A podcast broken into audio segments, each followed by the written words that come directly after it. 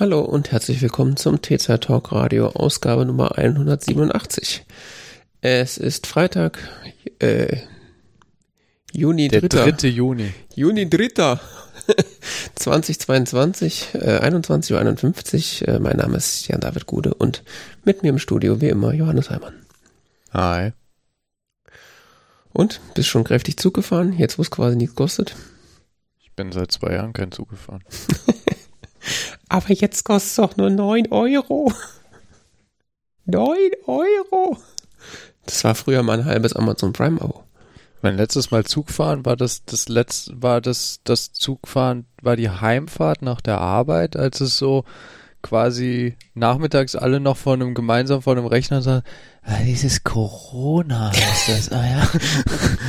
Conora, hier ja, gibt's machen kein, wir morgen, machen wir, ab morgen machen wir Homeoffice und so. Und dann, naja, mal gucken, wie lange das dauert. Das ist das letzte Mal, dass ich Zug gefahren bin, keine Ahnung. Krass. Dann saß ich im Zug, irgendwer hat genießt und so und irgendwo anders hat jemand gerufen Corona und dann das ist meine letzte Erinnerung an Zugfahren. Okay. Und sonst so öffentliche Verkehrsmittel? Nö, Krass. ich war ja nirgendwo. Wo soll ich denn hin? Weiß ich nicht. Ja, also mich hier im Kreis bewegt. Wo ansonsten? Ich meine, ich bin in der Pandemie, also in der zur Hochzeit der Pandemie, äh, wo alle noch ungeimpft waren, auch extrem wenig bis gar nicht unterwegs gewesen mit den öffentlichen, eigentlich gar nicht. Und habe tatsächlich dann so den das Großstädterschwein raushängen lassen, über dem Auto hingefahren, wo es nicht anders ging.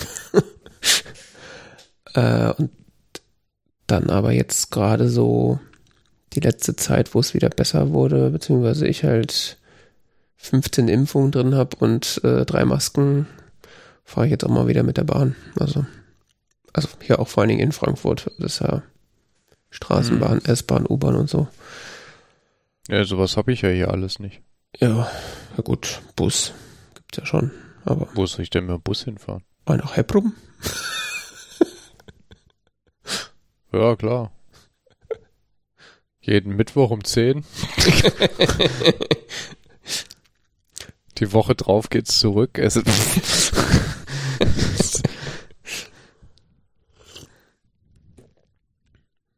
Ja, und ich war auch einmal im Büro, also, ne? Da muss man auch irgendwie hinkommen. Äh, nee, also ich wohne hier in einer Kleinstadt. Das ist alles so. Ich bin in den letzten Wochen zunehmend dabei, aufs, auf Fahrrad umzusteigen und mein Auto ganz stehen zu lassen. Ähm, es mag ein bisschen eigenartig klingen, aber es stell, stellt sich heraus, die Strecken sind gar nicht mal so weit. Die Strecken in einer Kleinstadt sind nicht so weit. Wer hätte das gedacht? Tja, so ist das. Und die Fahrradwege hier sind echt scheiße. Und das irgendwie äh, fasziniert mich momentan auch so. Also ich bin weiter versunken in diesem Thema Verkehrsplanung, Mobilitätswende, Verkehrswende, keine Ahnung. Lebst quasi in Berlin der Bergstraße, Was was die Fahrradwege angeht. Nee, ich habe echt das Gefühl, die Fahrradwege sind hier schlechter. Ja, also keine Fahrradwege ist halt schlechter als scheiß Fahrradwege. Ja gut, es gibt schon Fahrradwege. Ich meine, an Teilen der Hauptstraßen sind teilweise benutzbare Fahrradwege. Du meinst so Striche, wo dann so Nein, nein, auch, auch so, es gibt zumindest an den Baulich zwei getrennt. Haupt, ja, an den zwei Hauptstraßen, an der, an der Bundesstraße und an der Umgehungsstraße sind, sind so baulich getrennte Fahrradwege. krass. Also hier den, den sogenannten Berliner Ring kannst du ja so Geil. brettern Nicht schlecht, nicht schlecht. mit dem Fahrrad. Du kannst nur halt sonst nirgendwo mit dem Fahrrad fahren, außer du fährst halt mitten auf der Straße und wirst halb tot gefahren. es gibt halt sonst keine Fahrradwege. Ist ja äh, städtebaulich auch überhaupt nicht möglich. Nee. Da gab es letztes Jahr erst in der Lokalzeitung äh, umfassend. Es gibt momentan hier eine sehr umfassende Diskussion darum, dass man einen Radschnellweg an der Bergstraße lang baut. Aber das wurde umfassend hier in der Stadt diskutiert und ähm, es gibt keinerlei Möglichkeit, einen Radschnellweg hier durch die Stadt zu leiten. Wie auch. Und um die Stadt herum wäre ja auch sinnlos, weil dann kann ihn ja keiner benutzen. Das nützt den Städtern ja gar nichts. Ja, also ich meine, es gibt hier die Pendelwege Richtung Darmstadt und Richtung Heidelberg. Das, sind äh, nach, nach Darmstadt sind 20 Kilometer oder so. Das sind Strecken, die Leute durchaus mit dem Fahrrad pendeln. Und insbesondere, wenn du jetzt noch sowas wie Pedelecs ein, ein, einrechnest oder so. Aber es gibt hier keinerlei städtebauliche Möglichkeiten dafür, den Verkehr in den entsprechenden. Also es ist unmöglich. Baust dann so, eine, so einen Schnellfahrradweg, so ein direkt neben der Autobahn lang, wo du so lang, lang strammeln kannst, die Autos fahren dir so. Es gibt es, gibt es einen, gibt es einen Plan? Es gibt einen Plan. Ja, ich meine, die Autobahn ist hier ernsthaft, die ist 200 Meter weg. Das hat die überhaupt, das ist überhaupt kein Problem, dass die, dass hier die eine der meistbefahrensten Autobahnen Deutschlands so, das ist völlig unproblematisch, aber so einen blöden Fahrradweg zu bauen, das ist irgendwie, ja, also wir haben das in verschiedenen Gremien diskutiert. Es gibt einfach keine Möglichkeit. Ja, der stört doch das Stadtbild. Das darf man auch nicht vergessen. Ja, ja das wird ernsthaft gesagt. ja. Das stört das Stadtbild. Und den benutzt ja dann eh keiner. ja. Braucht ja eh keiner. Braucht wir nicht. haben doch alle Autos, weißt du, so sind die Argumentationsmuster, wo du so, oh, ich krieg so Kopfweh. Denn nimmt der naja, und dann gibt es so einen so einen, so einen ähm, Plan, also ich weiß gar nicht, ich, ich bin nicht mehr ganz auf dem neuesten Stand, was da jetzt gerade Planungsstand ist, aber einer der Pläne sagte, der Radschnellweg sollte am Bahnhof vorbeigehen. Wohlgemerkt da, wo die Fußgänger direkt rauskommen und keine andere Möglichkeit haben, in die Innenstadt zu kommen. Also zwischen Innenstadt und äh, Haupteingang des Bahnhofs sollte so ein Radschnellweg langgehen. Das klingt die, gut. Die Stelle ist ungefähr so breit wie ein Radweg. Mhm. Steht immer voll mit Menschen und da sollte die Hauptader des Radschnellwegs der Bergstraße langgehen, einer der dicht besiedelsten Regionen Deutschlands. Ja gut, das ist ja kein Problem, solange den keiner benutzt. ja eben. Deshalb haben sie auch gesagt, kann man den da lang bauen, weil den benutzt ja eh keiner. ist doch komplett Der logisch. ADFC hat dann so Sachen gesagt wie, äh, ja, aber das ist ja, also das ganze Konzept von Kreuzungsfreiheit und so führt ihr ja völlig ad absurdum, indem ihr es durch die Innenstadt führt. Wow. Ja, aber außerhalb der Innenstadt gibt es keine Möglichkeit, einen Radweg zu führen. Äh. Große Klammer auf, ohne Autofahrer einzuschränken. Genau. Große Klammer zu. Genau. Ja, ja. Ja, das kann ja nicht sein, dass dann einfach Fahrradfahrer langfahren und dann die armen Auto, die gescholtenen Autofahrer sich noch weiter einschränken müssen. Ja, eben.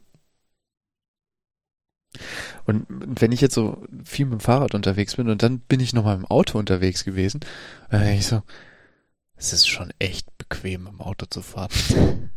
Das ist, das ist, es ist total faszinierend. Ich meine, was wir als Fahrradfahrer hinnehmen, sowas von wegen der Fahrradweg hört plötzlich auf, du musst 90 Grad Kurven fahren, äh, sonst was so. Es ist irgendwie die Straße ist so holprig, dass du das Gefühl hast, so du fährst hier gerade durch ein Krisengebiet oder so. Mhm. Das ist, das ist überhaupt kein Problem für Fahrradfahrer. Und beim Autofahrer würdest du dich, das würdest du niemals tolerieren, so eine Wegeführung oder so, die, die plötzlich zickzack macht oder die, die, die plötzlich in, in Stellen steht, wo so, du hast ja nicht plötzlich irgendwie Stellen, wo du aussteigen musst, dein Auto schieben musst, fünf Meter, um dann wieder einzusteigen und weiterzufahren.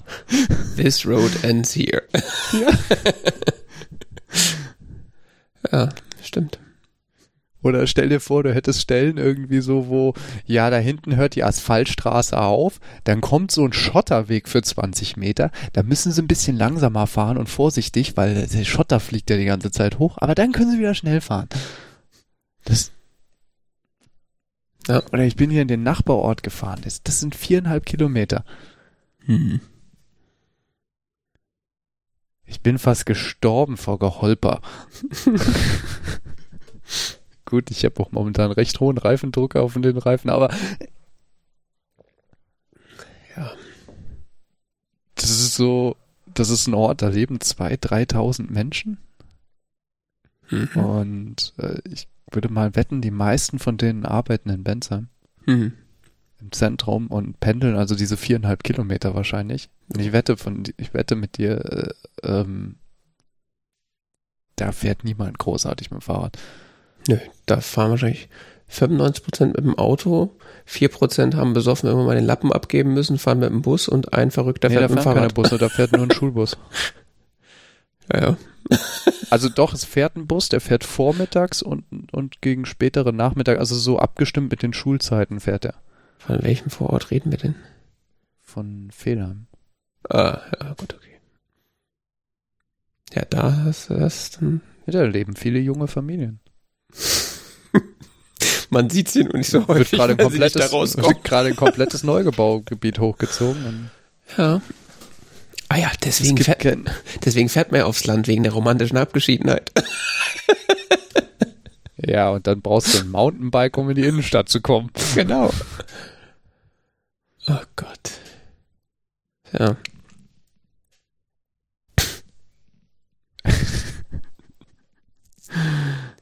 Weil zwischendurch nur so landwirtschaftliche Wege sind und so. Du so, wenn du da ein bisschen schneller fährst, so Betonkante, Betonkante, Betonkante, Betonkante. Ja. Das ist in Frankfurt, weiß nicht, ob das in Frankfurt viel besser ist. Ich erinnere mich an ein paar Mal, wo ich mit dem Fahrrad lang gefahren bin. Und so, Ja, gut, in Frankfurt hast du andere Probleme. Ja, da hast du aber sowas auch, also. Da gibt's auch manchmal Verkehrsführung, wo du denkst, so, okay, das ist nicht, wo muss ich jetzt Ja, langfahren? ja, gut, beknackte. Dann gucke ich immer, habe ich immer mehr Videos gesehen, so aus Holland. Das darfst du nicht tun. Ja, gut, das ist ja auch völlig absurd. Äh, die sind ja auch eine Insel, das kann man ja mit uns nicht vergleichen. Das, Das, ist kannst doch immer das echt- Argument, oder? Das, das kannst du, ich, keine Ahnung. Ich, ich hatte was, letztens was bestellt und dann habe ich, war ich so neugierig irgendwie, war, ach, Paketzentrum, wo war das? Eindhoven oder sowas, ne? Mhm. Äh, oh, da gibt's Street View. Mach Street View an. Die haben im Industriegebiet Radwege? Also baulich getrennte? Und dann waren da richtig so schön, neben den Straßen waren so schöne Radwege, so, so richtig schön mit ähm, Asphalt, so rot, rötlich gefärbten Asphalt, gell, und so Mhm. kleinen Ausfahrten immer für die Fahrräder zu den, zu den Logistikzentren Mhm. für die Mitarbeiter. Gut, jetzt nach Holland zu gucken, ist ja tatsächlich ein bisschen unfair, weil das ist ja schon seit immer quasi nationale. Nee, es ist Dings. nicht seit immer. Es ist nicht seit immer. Es ist tatsächlich seit den 70ern, weil in Holland in den 70ern gab es eine sehr intensive Diskussion über öffentlichen Verkehr und ähm, Verkehrsplanung, ähm, wo sehr viel damit argumentiert wurde, dass zu viele Kinder zu Tode kommen. Ha. Und ähm, es gab eine sehr, sehr intensive öffentliche Auseinandersetzung dazu mit großen Demonstrationen, keine Ahnung was und sonst was. Und ähm, das war kurz war zu einer Zeit, als in Holland gerade viele große Autoverkehrsprojekte geplant waren, also wo Mhm. wirklich komplette Innenstädte platt gemacht werden sollten für Stadtautobahnen und hey, wir können doch da in die Mitte der Stadt, können wir doch hier so ein großes Autobahnkreuz bauen oder so, kommen wir doch überall perfekt hin, super, modern, toll. Sonst was, und sehr viel davon wurde abgewendet und ähm, wurde dann in die Schublade gelegt und dafür irgendwelche Fahrraddinge dann entwickelt. Und deshalb sind die heute an einem Stand, mh, wo wir so, krass, so geht das auch? Ja. Äh, ist schon, schon sehr spannend. Gut, kann man jetzt so Sachen einwenden. Das Holland ist natürlich deutlich flacher als, keine Ahnung, Baden-Württemberg. Ja. Aber auch in Deutschland gibt es Gegenden, wo man mal damit anfangen könnte.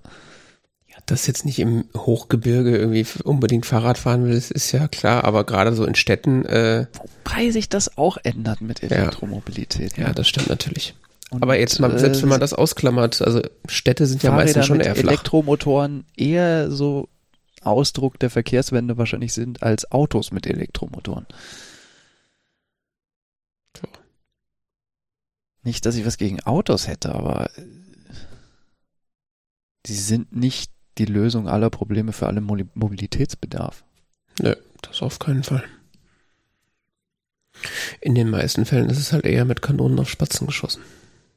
Und was wolltest du jetzt mit dem 9-Euro-Ticket und dem Jobticket?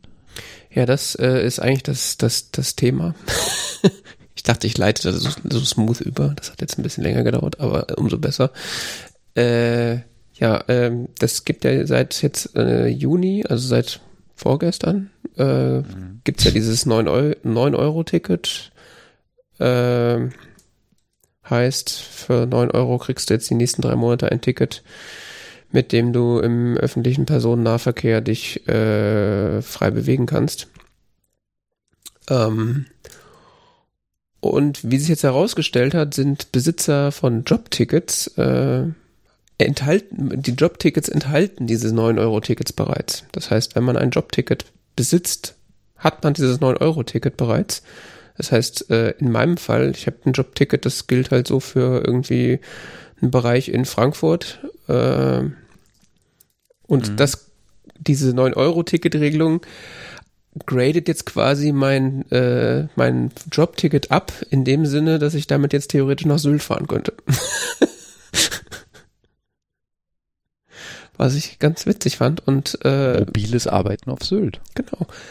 Äh, und das wussten einige nicht, beziehungsweise das wusste ich bis vor kurzem auch nicht, äh, dass das damit gilt. Und das gilt für diverse äh, Tickets, die man im Zweifelsfall von seinem Arbeitgeber kriegt. Also Jobticket, dann gibt's das Landesticket vom, vom Land Hessen, was diverse Menschen bekommen. Das mhm. enthält das auch. Und äh, das hatte ich auch letztens im anderen Podcast gehört. Ähm, Semestertickets auch. Genau, also so, wenn man sozusagen irgendeine Art von Abonnement-Ticket äh, für den persönlichen, äh, nee, wie heißt das, öffentlichen Personennahverkehr besitzt, ist die Wahrscheinlichkeit groß, dass man dann diese Freiheiten, die das 9-Euro-Ticket einem einbringen, äh, auch in Anspruch nehmen kann. In Klammern ohne 9 Euro zu zahlen. Was, äh, Oh, vor Corona hatte ich sogar noch so ein Deutsche Bahn-Abo.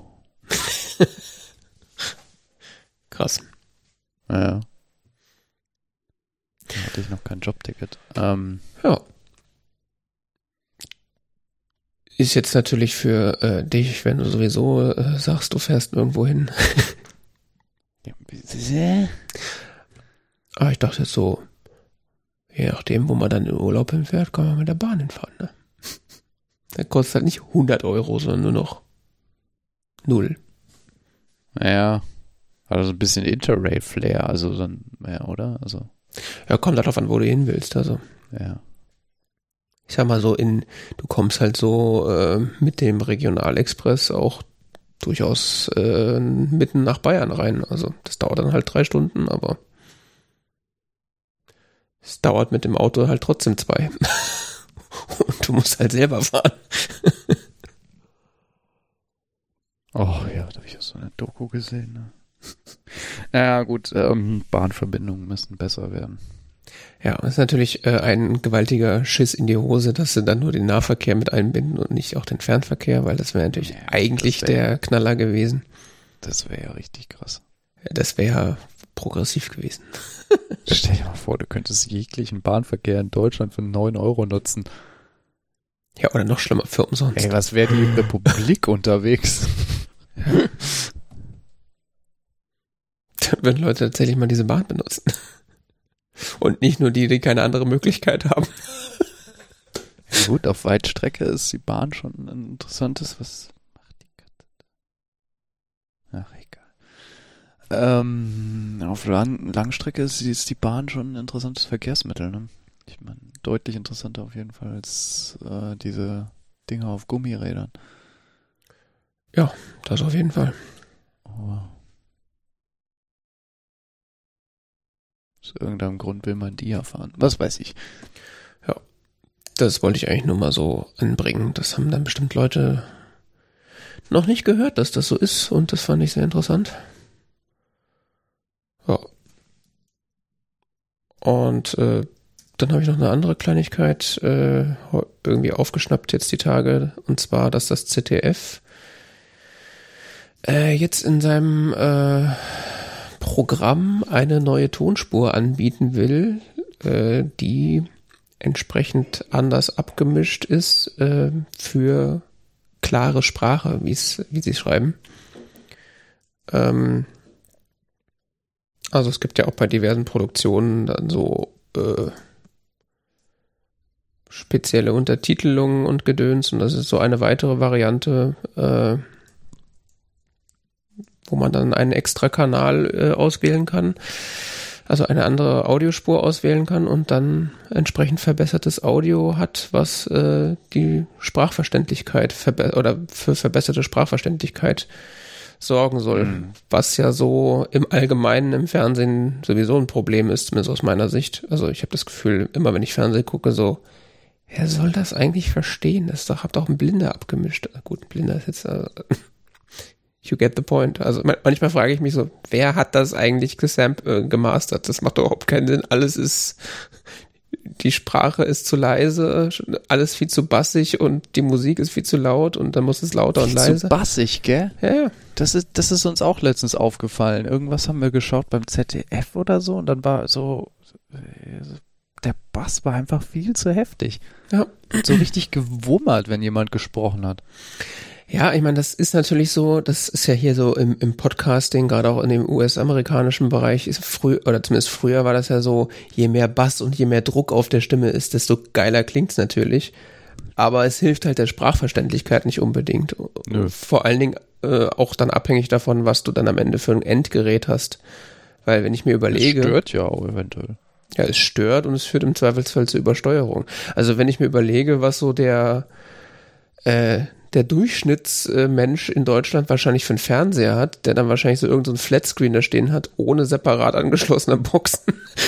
Ja, vielleicht deshalb der Bass besonders stark, damit er noch hörbar ist. Ja, wobei meine Erfahrung mit bassigem Sound in, in, in LCD-Panels ist halt dann meistens so, dass dann irgendwann die Lautsprecher so anfangen, am Gehäuse zu schnarren. also ich habe hier so einen Fernseher, den habe ich sehr kurz äh, mal benutzt, ohne irgendwie eine Anlage anzuschließen. Und das war so, ja gut, die Lautsprecher hätte ich auch eigentlich weglassen können. da hätte man mehr verstanden. ich habe keine Ahnung, ich habe die Lautsprecher vor meinem Fernseher noch nie gehört. Ja.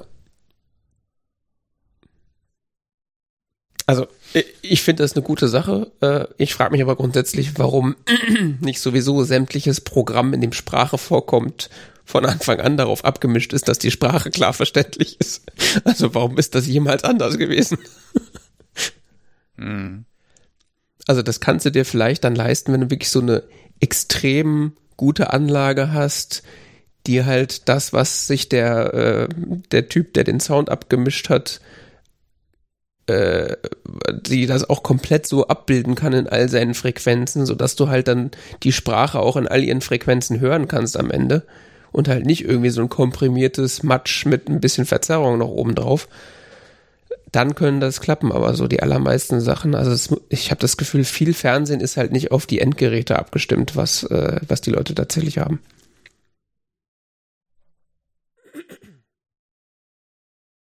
Ja, vom Bild schon, ne? Ja, nee, ich vom, vom Klang her meine ich jetzt. Vom Bild her, ja. Da ist im Gegenteil, ist das deutsche Fernsehen eher hinten dran vom Bild her. Also, Echt? naja. Ist doch gar nicht mehr 4 zu 3. das ist richtig. Aber wenn ich mir überlege, wie viele Leute wahrscheinlich mittlerweile 4K-Fernseher haben und das, das deutsche Fernsehen. Meinst du? Ja, natürlich. Also wirklich so viele Leute haben 4K-Fernseher? Ja. Also ich will nicht sagen die Mehrheit, aber ich gehe schon davon aus, dass sehr viele Leute einen 4K-Fernseher haben. Allein schon, weil. Wie häufig tauscht man denn seinen Fernseher? Ich glaube, normale Leute kaufen den relativ regelmäßig neu. Ich hatte bis vor zwei, drei Jahren noch so eine Röhre.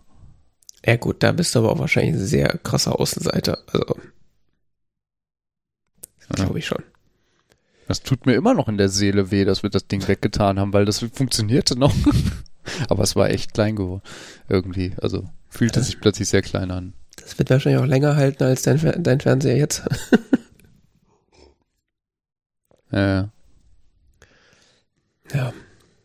Also ich glaube, äh, wann war das? Das ist länger als drei Jahre her. Zur Weltmeisterschaft 2014 gab es irgendwie, hatte ich gelesen, dass äh, die BBC sämtliches ihres Programms schon in 4K ausstrahlt. Da war das deutsche Fernsehen so seit ein, zwei Jahren auf HD umgesprungen. Hm. So gefühlt. Und das sind ja jetzt immer noch nur auf HD. Das ist mir persönlich egal, weil ich gucke so gut wie kein öffentlich-rechtliches oder überhaupt äh, so, wie heißt das, lineares Fernsehen. Äh, wenn dann über die Mediathek. Aber so das, was halt über Satellit und Kabel ankommt, ist halt maximal Full HD. Ja, bei den öffentlichen. Ja, bei den privaten auch. Nö, nur wenn du so einen Sonderzusatztarif gebucht hast. Ja, ja klar. Die, da kriegst du kostenlos SD-Qualität. wenn du dann da Geld einwirfst, dann kriegst du aber auch nur HD-Qualität tatsächlich. Mach noch regelmäßig Werbung dafür irgendwie. Also wenn ich mal einen privaten Sender gesehen habe, dann kam immer dauernd so Werbung so von wegen, werf jetzt hier irgendwo Geld hin, damit du dann auch uns in HD gucken kannst. Ja, ja, genau. Was ich mich immer frage, ob das Geschäftsmodell wirklich so verstanden wird von ich sag mal so, ich habe in hab mit dem Business leider ein bisschen Berührungspunkte gehabt und das wird den Leuten halt dann so im Laden verkauft, so nach dem Motto, ja, wenn sie die, die privaten Sachen auch sehen wollen, dann müssen sie ja Geld einwerfen. Da wird den meisten nicht gesagt, sie müssen sehen das dann aber in Scheißqualität, sondern da wird dann gesagt, sie müssen da Geld einwerfen, um das überhaupt zu gucken. Ja, gut. Das wird ja auch gefunden beim Sendersuchlauf, ne? Mhm. Ja, ja. Und der, die Fernseher sortieren das ja, weil es die höhere Qualität angibt, dann auch vorher. So, da hast dann so, ach, RTL geht gar nicht. Oh ja, oh, oh, woran liegt denn das? Genau. Das ist bei meinem Fernseher auch. Da habe ich auf 1 und 2 die ersten beiden Programme. Also ARD und ZDF. Und dann muss ich auf 302 gehen oder auf 303, um dann die, äh, die Privatsender in SD zu bekommen. Naja, mein Fernseher hat relativ bequeme Funktionen, um das abzuschalten. Aber beziehungsweise ich gucke ja inzwischen Fernsehen über TV Head and ähm, ja. da kannst du ja dich austoben, was sowas angeht, Kanäle bitte buchen und so. Ja. Äh, ja. Ja, keine Ahnung. Ja. Wie kam man denn? Ach so, klare Sprache. Ja, es ja. wundert mich auch. Es ist genauso ein bisschen wie dieses Ding so von wegen äh, Gebärdensprache bei bestimmten ähm, Sendungen oder so. Hm. Keine Ahnung, öffentliche Ansprachen oder so. Dann kommt die Variante mit Gebärdensprache. Ja, die können Sie auf einem anderen Sender sehen. Was? Okay. Wir wollen ja nicht so unser Hauptpublikum irritieren mit so Gebärdensprache oder so. Es ist Igitt. Nachher denken die noch, sie sind selbst behindert. ja. Ja, mich. Äh, es geht, das geht technisch nicht, dass man das irgendwie mit einblenden kann, ne? Da muss man dann, das ist, dafür ist lineares Fernsehen, das funktioniert nicht, ne? Erstens das nicht und dann ist es so, ja, du kannst ja Dreisat gucken. Genau. Auf 1 so. Plus gibt's das. nee, wie heißt das? Das ist das Gleiche, was ich auch so ein bisschen, bisschen beschämend finde, ist, ähm, dass bei, bei manchen äh, Sendungen im privaten Fernsehen hast du inzwischen sowas wie Audiodeskription und Live-Untertitel von Live-Shows. Hm. Echt? Okay. Ja, echt, ne? Ja, wenn man hauptsächlich öffentlich-rechtliche guckt, kriegt man das nicht so mit, aber das, das bei Pro7 ist das, gibt es inzwischen bei vielen Sendungen Live-Untertitel. Ja, das sind die jetzt von TikTok gewünscht, die ganzen Kinder. da müssen jetzt die. Zu Beginn der Sendung, ja, ja, wenn, wenn sie Audiodeskription äh, wollen, dann machen sie jetzt das und das und so und äh, hat der gerade Audiodeskription gesagt? Nicht schlecht. Ja, ich meine, in ein paar ja. Jahren kannst du das wahrscheinlich sogar automatisiert ausspielen. Also so, wenn dann übersetzt, dann diktiert das, äh, läuft das quasi durch so eine AI, die dann automatisch Untertitel erstellt. Wenn ich mir überlege, wie gut die Untertitel sind, die Google so automatisch schon irgendwie ja. erstellt. Ja. Also im Englischen sind die schon sehr gut. Ja, ja, ja, ja, das stimmt. Auf eine, nicht heute, aber in ein paar Jahren könnte ich mir das vorstellen. Ja, ja. Äh, ja, Live-Untertitelung. Interessant. Was guckst du eigentlich im öffentlichen, äh, im Privatfernsehen, dass du sowas mitkriegst? Gibt's da gerade irgendwas, äh, was man gucken will? Äh, nö, das war Masked Singer. Masked Singer. Habe ich schon mal gehört, glaube ich. so eine Unterhaltungsshow, wo irgendwelche Prominenten sich ver äh, verkleidet sind und ähm, mittelmäßig singen und äh, Okay, das grad- ist einfach völlig absurd und das ist einfach so äh, nebenbei Unterhaltungsshow, keine Ahnung. ja, irgendwie seitdem Schlag den Rab nicht mehr läuft, äh, habe ich irgendwie keinen Grund Da war mehr. das auf jeden Fall, dass es das gab. Ja. Das fand ich recht eindrucksvoll, äh, dass, dass da die Privaten das tun und äh, sich da so inszenieren oder so. Ich weiß es nicht genau, ob es jetzt tatsächlich quasi so Teil des, des, der Markenpräsentation ist, im Sinne von wir sind voll hier modern und keine Ahnung was, inklusiv. Oder ob das so einfach jetzt eine Strategie ist, ähm, mehr Leute dazu zu befähigen oder wie auch immer man sich, da sich ausdrückt, äh, die, die Sendung zu schauen.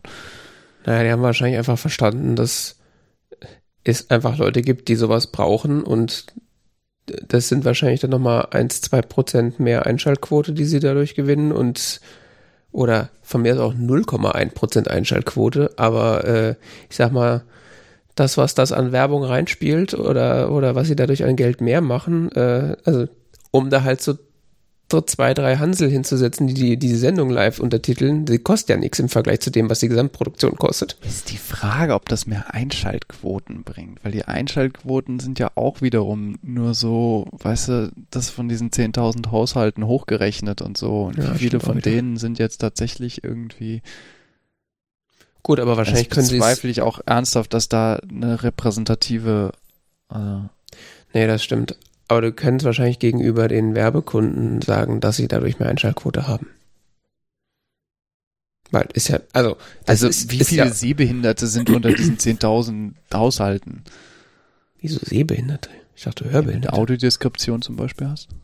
Ach, Audiodeskription im Sinne von der, äh, okay, ich habe das falsch verstanden.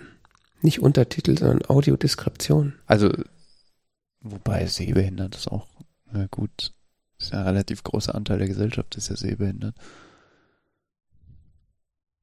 Ja, es ist halt ein Spektrum. Also, te ja, technisch gesehen bin ich auch sehbehindert. Also, Eben. Ja, eben. ich, brauche zwar keine Audiodeskription, aber bei manchen Sendungen nutze ich auch Ah ja, Untertitel, jetzt auch wenn ich die Sprache älter- verstehe. ja, ich auch. Also, das ist halt Insbesondere, wenn mal wieder der Ton so scheiße ist und so genuschelt wird. richtig. Es ist halt am Ende kein, äh, in Anführungszeichen, Behinderten-Feature, sondern es ist halt ein Accessibility-Feature. Also, es halt hilft Ja. dir, das wahrzunehmen, egal ob du auch jetzt, diverse Accessibility-Features immer bei meinen Geräten an und so. hä? Weil es einfach angenehmer ist. Es ist nicht so anstrengend. Wenn Apple mal wieder meint, irgendwelche Buttons so umzudesignen, dass man sie nicht mehr als Buttons erkennt, dann muss man das halt in den Accessibility-Features wieder anschalten. Ja, genau. Ja. Gut. Ja. So viel. Du hast irgendein Dazu. Star Wars Spiel gespielt. Nee, äh, also doch. Du willst also, spielen. ich will das spielen, genau. Äh, da haben wir auch schon mal drüber geredet. Mhm. Äh, äh, äh, äh, Star Wars Jedi Fallen Order. Das war mit eins der ersten Spiele, die ich auf meiner Playstation gespielt habe. Ganz große Spaß. Star Wars Fallen Order. Genau. Es ist so ein, Jedi Fallen Order, ja. Ja? so ein Star Wars Souls-like äh, Äh, Jedi-Prügelspiel mit netter Story. Also wirklich nette Story. Mhm. Ähm, genau, und da gibt's jetzt einen, wurde ein Nachfolger für angekündigt für 2023. Das heißt, habe ich vergessen, wie es heißt, aber es ist nicht so wichtig, das werde ich bestimmt wieder mitkriegen. nee, warte mal, wie hieß das? Star Wars Jedi Game. Jedi Survivor. Ja, genau, Jedi Survivor. Ja, das wurde jetzt irgendwie angekündigt, dass das äh, geben wird und äh, alle Star Wars äh, slash äh, Gaming-Fans so, "Wuhu." die Chance auf ein weiteres Star Wars Spiel, was nicht komplett beschissen ist. ja, Mhm. das fand ich ganz nett und da dachte ich, äh, Sehr viele nette Star Wars Spiele. ja, in den letzten 30 Jahren ja, aber so die letzten 10 Jahre war das schon relativ dünn. So. Ja, ich fand das Pod Racing Spiel für Nintendo 64 auch geil, aber das ist schon eine Weile her. Ach, ich fand damals auch das Phantom Menace Spiel toll. Das fand nur sonst keiner toll. Ja, rückblickend betrachtet war das wahrscheinlich auch der letzte Dreck, aber man hatte halt auch damals nicht so Ansprüche. Das war 3D, das war schon beeindruckend. Moment, ich kann, äh, ich kann da ein Laserschwert. I'm sold. Irgendwas mit Laserschwert. Woo! Ja, Podracer hatte ich nie. Das, das, das ging nur im, im Elektromarkt. Ähm, Im Elektromarkt. Ach ja, die guten alten Zeiten. dafür habe ich Dark Forces gespielt. Ja. Ja.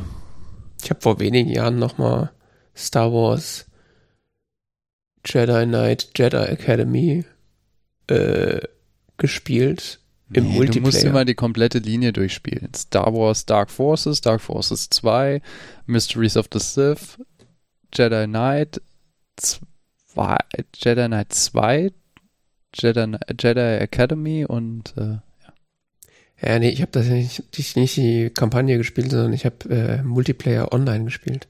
Da gab es tatsächlich noch so ein paar Server, wo Leute sich geprügelt haben. Das war sehr witzig. Ich war da mal richtig gut drin. Dieses das Laserschwert-Kampfstil, das war auch gar nicht so einfach, das richtig zu machen. Gab es ein paar heftige Duelle. ich war auch mal richtig gut in Unreal Tournament. Also. Nun gut. Äh, dann haben wir, oh Gott. Dann haben wir letzte Woche noch über Browser geredet in äh, der Technik-Tipps-Ecke. Ähm, und äh, du hattest unter anderem über Orion äh, gesprochen, Hashtag nicht den Sexshop. Ähm, und den habe ich dann tatsächlich mal installiert und so ein bisschen ausprobiert und äh, habe den jetzt einfach mal aus Spaß als, als Standardbrowser überall eingestellt. Mhm. Weil so ein, Sa Echt? Krass. weil so ein Safari mit äh, Chrome und Firefox Extensions ist ja ganz äh, so ein nettes Konzept. Und dann äh, habe ich festgestellt, dass die auch eine Version für iOS haben, Ja. die gerade in Beta ist und die du dir über Testflight so mit einem Klick installieren kannst. Ja. Und äh, dann habe ich so durch die FAQs gescrollt und dann bin ich fast aus den Latschen gekippt. Sie haben nämlich auch auf iOS ähm, die Funktionalität mitportiert, dass man die Firefox und Chrome Extensions auf iOS installieren kann. Falls Mhm. du das noch nicht wusstest. Also, Das habe ich nicht mitbekommen. Ne? weil das ist ja gerade auf iOS hat man ja das große Problem, dass man da, auch wenn man theoretisch seinen Standardbrowser umstellen kann, man ja trotzdem auf WebKit quasi hängen bleibt und auf der Content-Blocker-Infrastruktur von Apple. Also du kannst ja nicht äh, den iOS Chrome oder den iOS Safari, äh, Firefox benutzen und die entsprechende ähm, Extensions von denen installieren. Das ist ja, verbietet Apple irgendwie. Mhm. Und äh, aber ich weiß, ich weiß nicht, wie sie es machen und ob das Bestand hat, aber äh, Orion Das ist kann. Testflight, ne? Ja, Da kann man noch so ein Späßchen machen. Orion äh, hat da Funktionalität, dass du sowohl Firefox als auch Saf äh, Chrome Extensions installieren kannst. Und Ja, es ist schon irgendwie ein spannender Browser, ne? das ist extrem interessant, ja. Wenn ich ihn von der UI teilweise noch ein bisschen schwierig finde, so was so Tab-Verwaltung angeht und so. Ja, also auf dem Mac finde ich geht's. Auf iOS ist er noch so ein bisschen clunky, gerade auch was die Tab-Verwaltung angeht und auch so, äh, irgendwie hat er auf iOS keine ähm, Suggestions. Also wenn du so eine URL tippst, dann sucht er zwar in deiner History, ob du da schon mal warst und zeigt dir dann so Hm, irgendwie an so, eigenartig, ja. er zeigt dann so an so, hier auf amazon.de slash 47856 slash XY warst du schon mal, willst du da wieder hin? Aber er bietet dir nicht Mhm. an, auf Amazon.de auf die Startseite zu gehen. Und er zeigt dir auch vor allen Dingen in der Adressleiste nicht an, so nach dem Motto, hier, jetzt einfach Enter drücken, dann vervollständige ich die URL automatisch auf die, auf die Haupt-URL.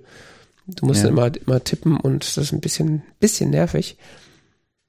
Aber ich habe mir auch auf iOS jetzt einfach mal aus Spaß als Standardbrowser eingestellt. Guck mal, wie es so ist. Der ist echt schnell, ne? Ja, performancemäßig. Also so rein vom Browsing-Verhalten, finde ich, ist er relativ ähnlich wie Safari.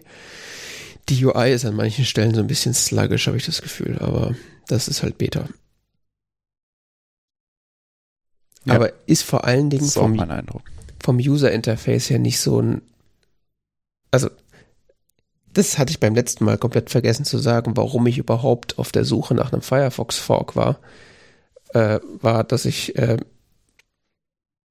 Firefox zwar in seiner Funktionalität, in seiner Kompatibilität äh, verehre mittlerweile, aber äh, so vom, vom, vom User-Interface her finde ich Firefox eigentlich zum Weglaufen. Also insbesondere diese Tabs, die da oben über, über dem Fenster so halb schweben, das macht mich wahnsinnig. Also irgendwann haben, haben, hat haben sie bei Firefox irgendwie mal das Design geändert, dass die Tabs irgendwie keine richtigen Tabs mehr sind, sondern irgendwie so sieht so ein bisschen so wie, als ob diese irgendwie so da drüber fl floaten oder so und ist einfach nur sackhässlich. Also ich nutze Firefox wegen seiner Funktionalität, aber auf keinen Fall wegen seiner Optik. Da finde ich mittlerweile Chrome tatsächlich sogar hübscher. Und der ist ja auch schon so grenzwertig. Und da finde ich Orion tatsächlich sehr angenehm. Da hat halt, schreiben sie auch selber, dass sie sich da sehr stark am Safari designen. Und welche Extensions brauchst du so? Naja, uBlock Origin. Oder kommt man hier zum Beispiel auf iOS nicht in die Settings? Das ist mir auch schon aufgefallen. Also uBlock Origin, ich bin noch nicht der sicher, ob es funktioniert. Ich konnte noch nicht nachweisen, dass er tatsächlich was auf iOS blockt, weil also meine Infrastruktur ist halt so ausgelegt, dass sowieso alles, alles Mögliche blockt, bevor es überhaupt bei meinem Browser ankommt. Ja, So. eben. Ist so ein bisschen schwierig nachzuweisen, okay, sind das gerade die iOS-Content-Blocker? Ist es gerade mein Pi-Hole? Oder blockt uBlock Origin tatsächlich selber gerade irgendwas? Das konnte ich noch nicht verifizieren, aber ich meine, es ist Beta, vielleicht funktioniert es noch nicht richtig, aber sie sagen ja, dass sie es quasi dabei sind, das umzusetzen. Also es besteht zumindest eine Chance, dass es irgendwann was macht. Oder vielleicht macht ja Ja. auch jetzt schon was. Fand es nur extrem faszinierend.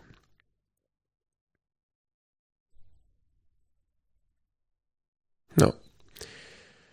Also da, wenn äh, jemand gescholtener iOS-User ist und gerne mal äh, was anderes ausprobieren möchte und Zugriff auf zumindest ein paar äh, Chrome oder Firefox Extensions haben will, dann kann man da auf iOS äh, über Testflight sich das installieren. Ich lach mich dann ja schlapp, schlapp wenn sie das dann in den App Store submitten und Apple sagt, nö, lass mal. das wäre so wieder Klassiker. Naja, bin mal gespannt. Ja. Auf Mac finde ich ihn ganz cool, auf iOS benutze ich ihn nicht. Ähm, keine Ahnung. Ja, ich habe den literally gestern überall eingestellt als, als Standardbrowser. Ich probiere das jetzt einfach mal aus. okay, da bin ich gespannt. Was soll schon passieren? Ja, klar. Äh, passend dazu habe ich mich auch nochmal mit Suchmaschinen äh, beschäftigt. Ja. Ähm, also ich bin ja seit mittlerweile Jahren äh, DuckDuckGo-Nutzer. Ähm, und dann kam mir so, äh, geisterte irgendwie letztens durch die, äh, durch die Gegend, dass äh, DuckDuckGo da irgendwie so ein Sicherheitsproblem hatte, beziehungsweise so ein Datenschutzproblem. Ähm, Mhm. dass sie nämlich äh, Informationen über Suchanfragen und über Nutzer an Microsoft weitergeleitet haben. Und dann dachte ich mir so, was zur Hölle hat denn Microsoft mit DuckDuckGo zu tun? Und dann habe ich die Artikel weitergelesen und festgestellt, dass sie die Bing-Suche benutzen. Wusstest du das? Mm, nee. Also, ich dachte immer, die hätten da irgendwas eigenes am Laufen, aber anscheinend basiert, also, oder Großteil basiert auf Bing. Ich weiß es nicht genau, aber auf jeden Fall nutzen sie halt Bing. Und das würde auch erklären, warum die Suchergebnisse manchmal so hm, sind. Also, gerade in letzter Zeit habe ich immer wieder das Problem, ich suche irgendwas, ich finde es nicht, ich suche es auf Google, dann finde ich es. Und äh, das habe ich dann mal zum Anlass genommen, also zum einen diese Datenschutzproblematik und auch die Tatsache, dass sie Bing als Search Engine benutzen. Wo ich dachte so, ich will, allein schon wegen dem Namen will ich kein Bing benutzen. Und es ist von Microsoft, geh mir weg. ja, sie haben, sie nutzen den Bing Index. Aber sie benutzen ja. auch zum Beispiel den Yahoo Index oder den Yandex Index und andere. Yahoo hat noch einen eigenen Index. Diese Firma macht noch irgendwas? Ich dachte, das ist nur so ein Markenname, den man irgendwie kaufen kann. Ich dachte, oder vielleicht haben sie früher. okay. Ja gut, ob es jetzt Yahoo noch dabei haben, macht am Ende wahrscheinlich auch keinen Unterschied. Auf jeden Fall dachte ich mir so, okay. Bing steht auf der englischen Wikipedia. Ja. Auf jeden Fall habe ich mir dann gedacht, äh, ich guck mal, was es noch so gibt und äh, bin dann, das hatte ich schon mal gesehen, bin dann mal wieder auf startpage.com gestoßen. Ja äh, die ja von sich selber behaupten, dass sie auch so Privacy-Juche-Suchmaschine sind und die nutzen halt den Google-Index. Also sie suchen halt für dich auf Google und geben das dann an dich weiter. Ja. Irgendwas mochte ich nicht an denen, aber ich weiß nicht mehr was. Also ich kann dir jetzt schon sagen, was ich an denen nicht mache, dass die Seite so ein bisschen sluggish ist. also DuckDuckGo äh, ist tatsächlich so, wenn du in die Suchleiste was eingibst, relativ schnell mit seinen Ergebnissen. Bei Startpage ist es immer so, der braucht immer so eine Gedenksekunde, bis da was angezeigt wird. Das finde ich ein bisschen doof. Aber die Ergebnisse sprechen leider bisher für sich, was ich da so bekomme. Und äh, im Gegensatz zu Safari kann man in Orion auch äh, startpage.com als Standardsuchmaschine einstellen. Was äh, es auch sehr angenehm macht. Ja. Das verstehe ich sowieso nicht, warum Apple da so den Finger drauf hat, was für das Standard oder was für Suchmaschinenoptionen im Safari sind. Also ja, Google und dass sie ja vor Jahren irgendwie DuckDuckGo mit reingeschmissen haben, war ja okay. Dann bieten sie noch was an wie Ecosia, was ich immer wieder nur in immer wieder nur in diesem Index, äh, in dieser in diesem Dropdown sehe. Jedes Mal frage ich mich, was ist das eigentlich? und dann klicke ich wieder die, weg. Die, die für jede deiner suchenden Baumpflanzen ja, ja. oder sowas. Genau. Suche ich 100 Mal am Tag, haben sie 100 Bäume gepflanzt. Ist klar. Ja. ja. Nicht? Ich kann es dir nicht sagen. Ja, auf jeden Fall verstehe ich nicht, warum man da nicht einfach jede Suchmaschine einklimpern kann. Also. Ich glaube, der Firefox ist da auch, hat, äh, Firefox hat auch äh, startpage.com nicht als, als Option drin, aber du kannst im Firefox wenigstens eine eigene Suchmaschine konfigurieren, indem du halt die kannst ja im Safari immerhin Yahoo auswählen. Yay. Das ist ja quasi wie DuckDuckGo, nur ohne Privacy und ohne die Suchergebnisse. ich dachte, DuckDuckGo ist die sichere Suchmaschine. Ja, aber, so wenn, aber wenn du Yahoo auswählst, dann hast du ja die, einen Teil der Suchqualität von DuckDuckGo, aber ohne den Bing-Kram und halt, ne, also, ja, egal. Okay. Ja, auf jeden Fall habe ich jetzt gerade überall meine Suchmaschine auf Startpage umgestellt äh, und probiere das jetzt gerade aus. Du hast gerade Ausprobierwochen, ne? Ja. So Browser angeht. Ja, ich, wenn ich schon den Browser überall ändere, kann ich auch die Suchmaschine gleich ändern. Ein, einmal alles sozusagen. Ja. Ob ich jetzt über G Ausrufezeichen über DuckDuckGo auf Google suche oder über Startpage, macht dann auch keinen Unterschied. Und gibt es da auch diese Banks? Äh, das ist eine gute Frage. Von denen ich so gefühlte zwei auswendig kenne, also Ausrufezeichen G und Ausrufezeichen Wiki. Achso, ich dachte Ausrufezeichen A. Was ist das? Das sucht auf Amazon.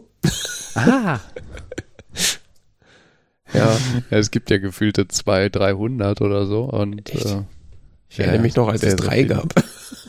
Es gibt sehr, sehr viele. Ähm, das Problem ist, ich habe gefühlt die, die ich brauche, alle in Alfred. Mhm. Mhm. Und ähm, ich benutze das nicht. Weil ich immer, ich vergesse immer, wie diese, dadurch, dass es in Safari, wenn es jetzt in Safari sowas so gibt, zum Beispiel, ich drücke hier Ausrufezeichen, fange an zu tippen, ja, A und so und er würde sagen, hey, damit suchst du jetzt auf Amazon irgendwie durch so einen visuellen Hinweis oder sowas, dann würde ich es nutzen. Aber Hm. dass ich mir die alle merken muss. Äh, Ja, es nee. gibt 13.565 Banks. Ach du Scheiße. Ja. Ja. Nicht ein paar hundert. Es gibt tatsächlich. Ja.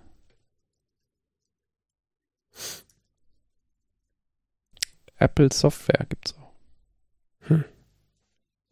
Ja, ich suche über Alfred nix. Also außer meine Festplatte, aber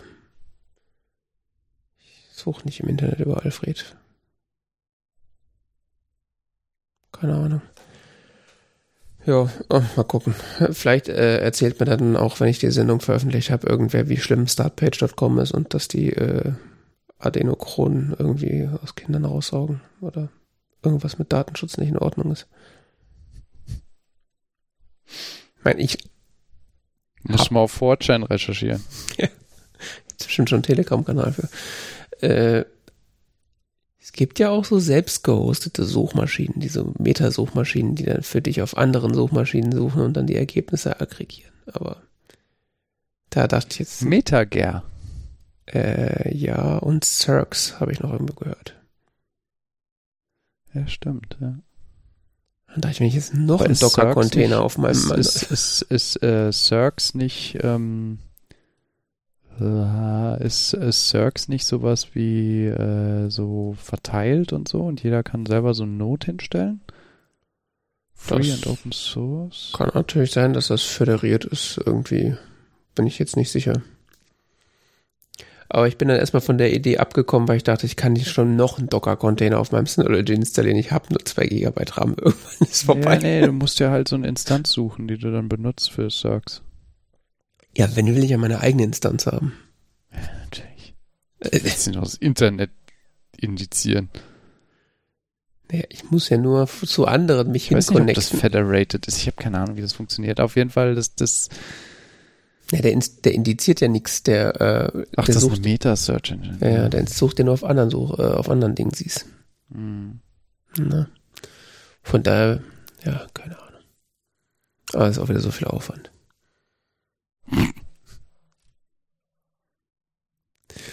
Alles selber hosten. Sicher ist sicher. Ja. Mach sein eigenes Internet. Tja. Ich habe ja. Ja. schon mein eigenes Netflix. Gut. Äh, wo wir gerade bei Netflix sind. Mhm. Ich habe, äh, also ich wollte Obi-Wan Kenobi gucken. Dazu möchtest du ja gleich gucken. Aber Mhm. ich wurde dann abgelenkt. Von einer guten Serie. Ich habe eine Folge Obi-Wan Kenobi gesehen und dann war ich so, ja, das muss ich da mal weiter gucken, ne? Oh, es gibt Stranger Things. Mhm. Und dann habe ich äh, den Horrorkram geguckt. Ist das Horror? Es wird düsterer. Hast du was hast du was davon gesehen? Nee, Stranger Things ist so auf meiner Liste von, das ist gut, das muss ich irgendwann mal gucken. Oh, da hast du was verpasst.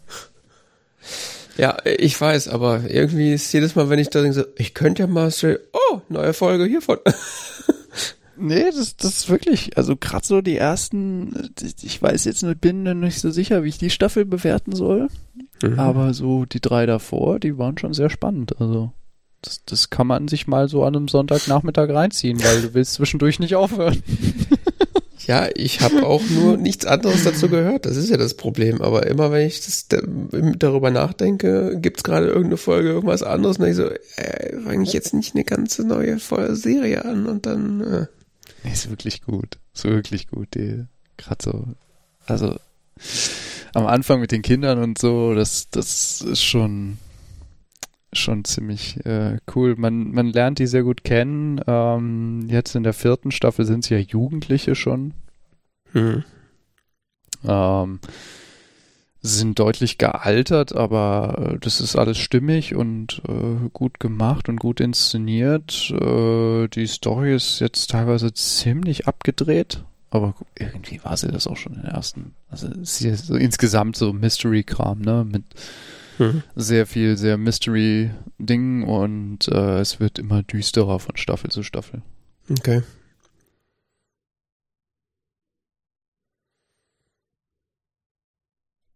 Und jetzt die, die vierte Staffel ist schon, schon sehr düster. Irgendwie creepy Ding. Aber auch immer noch dieses leicht, ähm, dieses, dieses Flair von der ersten Staffel drin, finde ich. Also immer noch so ein bisschen dieses, die Kinder, die äh, da jetzt die Lösung für das Problem finden. Oder zumindest danach suchen, ähm, die äh, irgendwie schrulligen Erwachsenen, die parallel nach Problemlösungen suchen und äh, alle Hm. anderen drumherum. Und es ist das ist schon irgendwie ein ganz besonderes Stück Stranger Things. Und das ist wieder so am Stück erschienen, ne? Das ist ganz spannend jetzt bei dieser Staffel. Die haben, wie viel? Sieben Folgen oder so? Mhm. Mal kurz nachgucken. Ich habe es nämlich nicht im Kopf. Ähm, die haben ja sieben Folgen von der siebten, äh, von der vierten Staffel veröffentlicht am äh, 27.05. und werden die letzten zwei Folgen der Staffel am 1.07. veröffentlichen. Auf gut Deutsch, Netflix ist von seinem eigenen äh, Credo alles auf einmal raus damit äh, abge abgewichen. Ja, angeblich, weil sie halt Probleme mit dem Post-Processing hatten, also mit der, mit der Nachbearbeitung und so und das sehr, sehr viel Zeit gebraucht hat und Personal fehlte und keine Ahnung was, so Dinge halt, die gerade alle haben. Weil irgendwie fehlt plötzlich überall Personal und Ja, komisch. dann haben sie sich dazu entschieden, das aufzuteilen und haben eben vier Wochen mehr Zeit für die letzten zwei Folgen, wo es wohl angeblich nochmal sehr ähm, Special Effects lastig wird. Das ist die vorletzte Staffel von Stranger Things. Ähm, es wird noch eine fünfte Staffel geben, die dann die Story zu Ende führt. Krass. Fünf Staffel.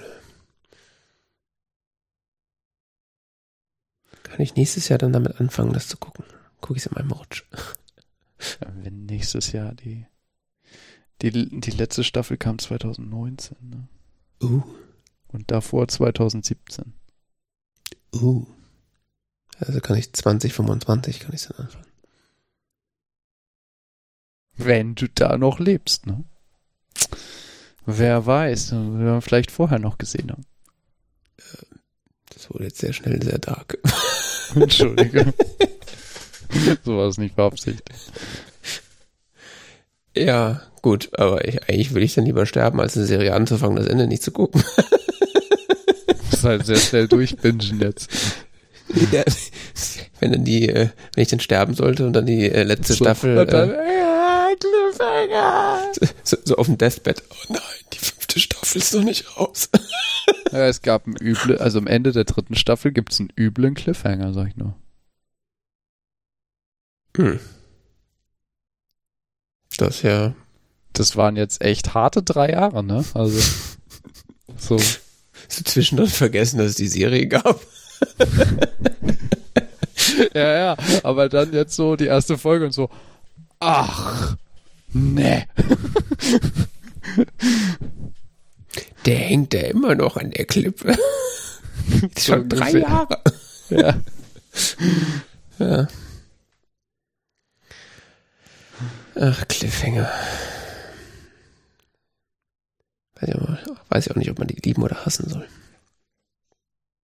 ja. Das Schlimme sind ja Cliffhanger von, von Serien, die dann abgesetzt werden, ne?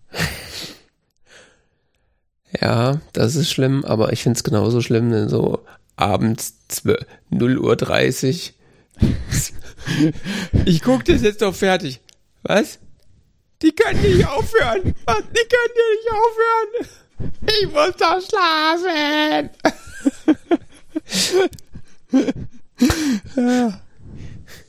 Hallo, liebe Kollegen. Ich bin krank. Warum? Du musst die ganze Nacht Serie gucken. Ich habe ganz toll Schnupfen und mein Kopf tut weh. Oh Mann. Okay. Das bedeutet das also. Scheint so, oder? ganz toll schnupfen. Ich bin ganz doll müde. Ich komme gar nicht aus dem Bett. Es muss eine Erkrankung sein.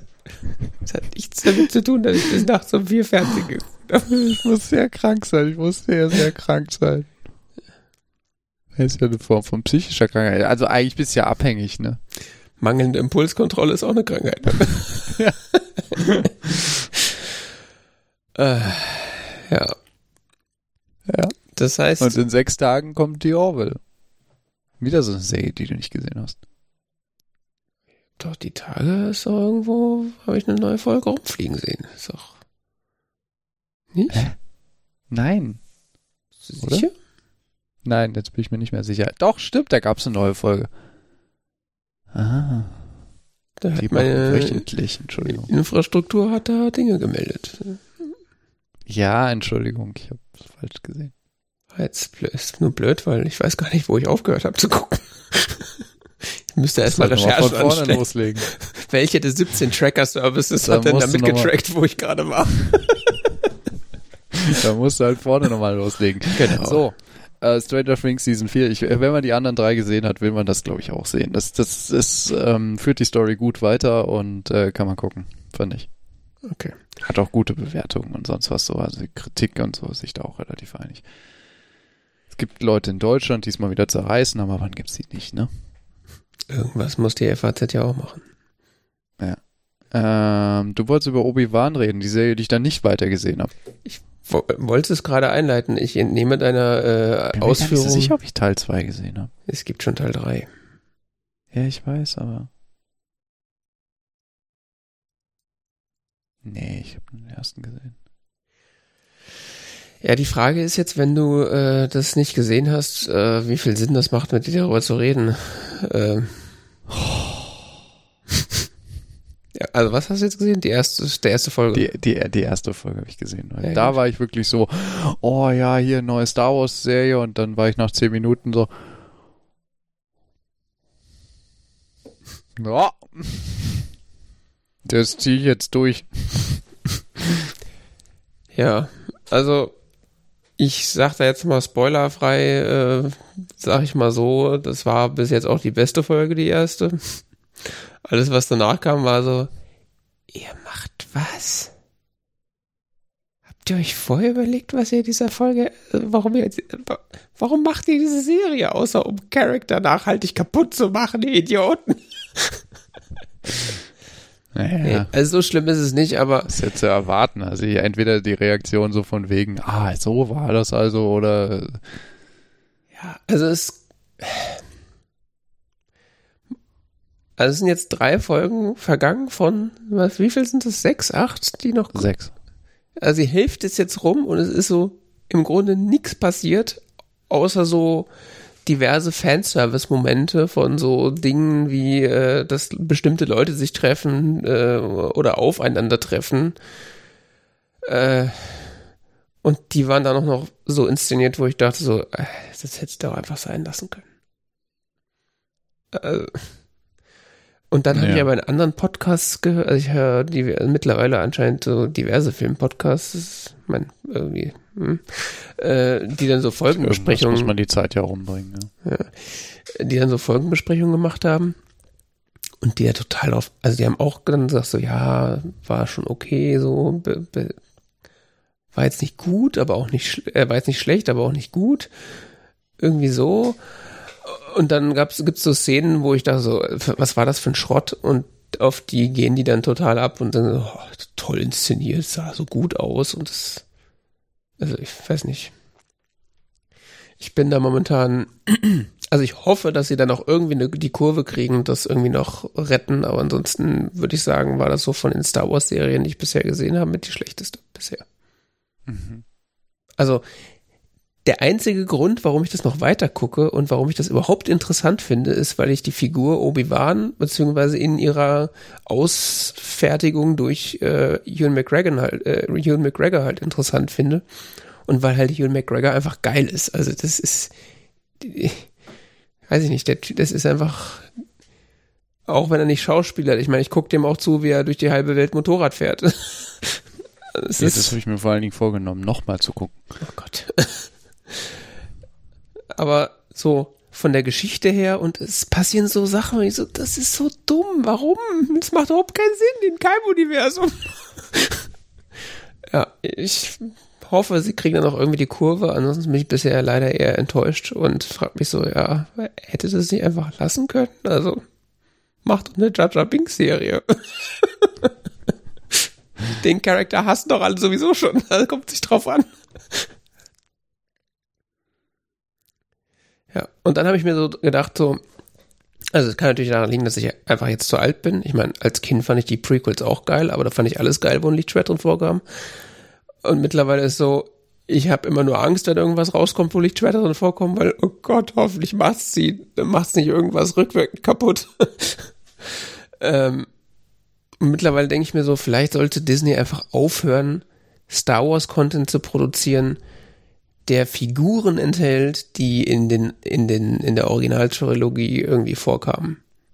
Oder in, überhaupt in den letzten neuen Filmen.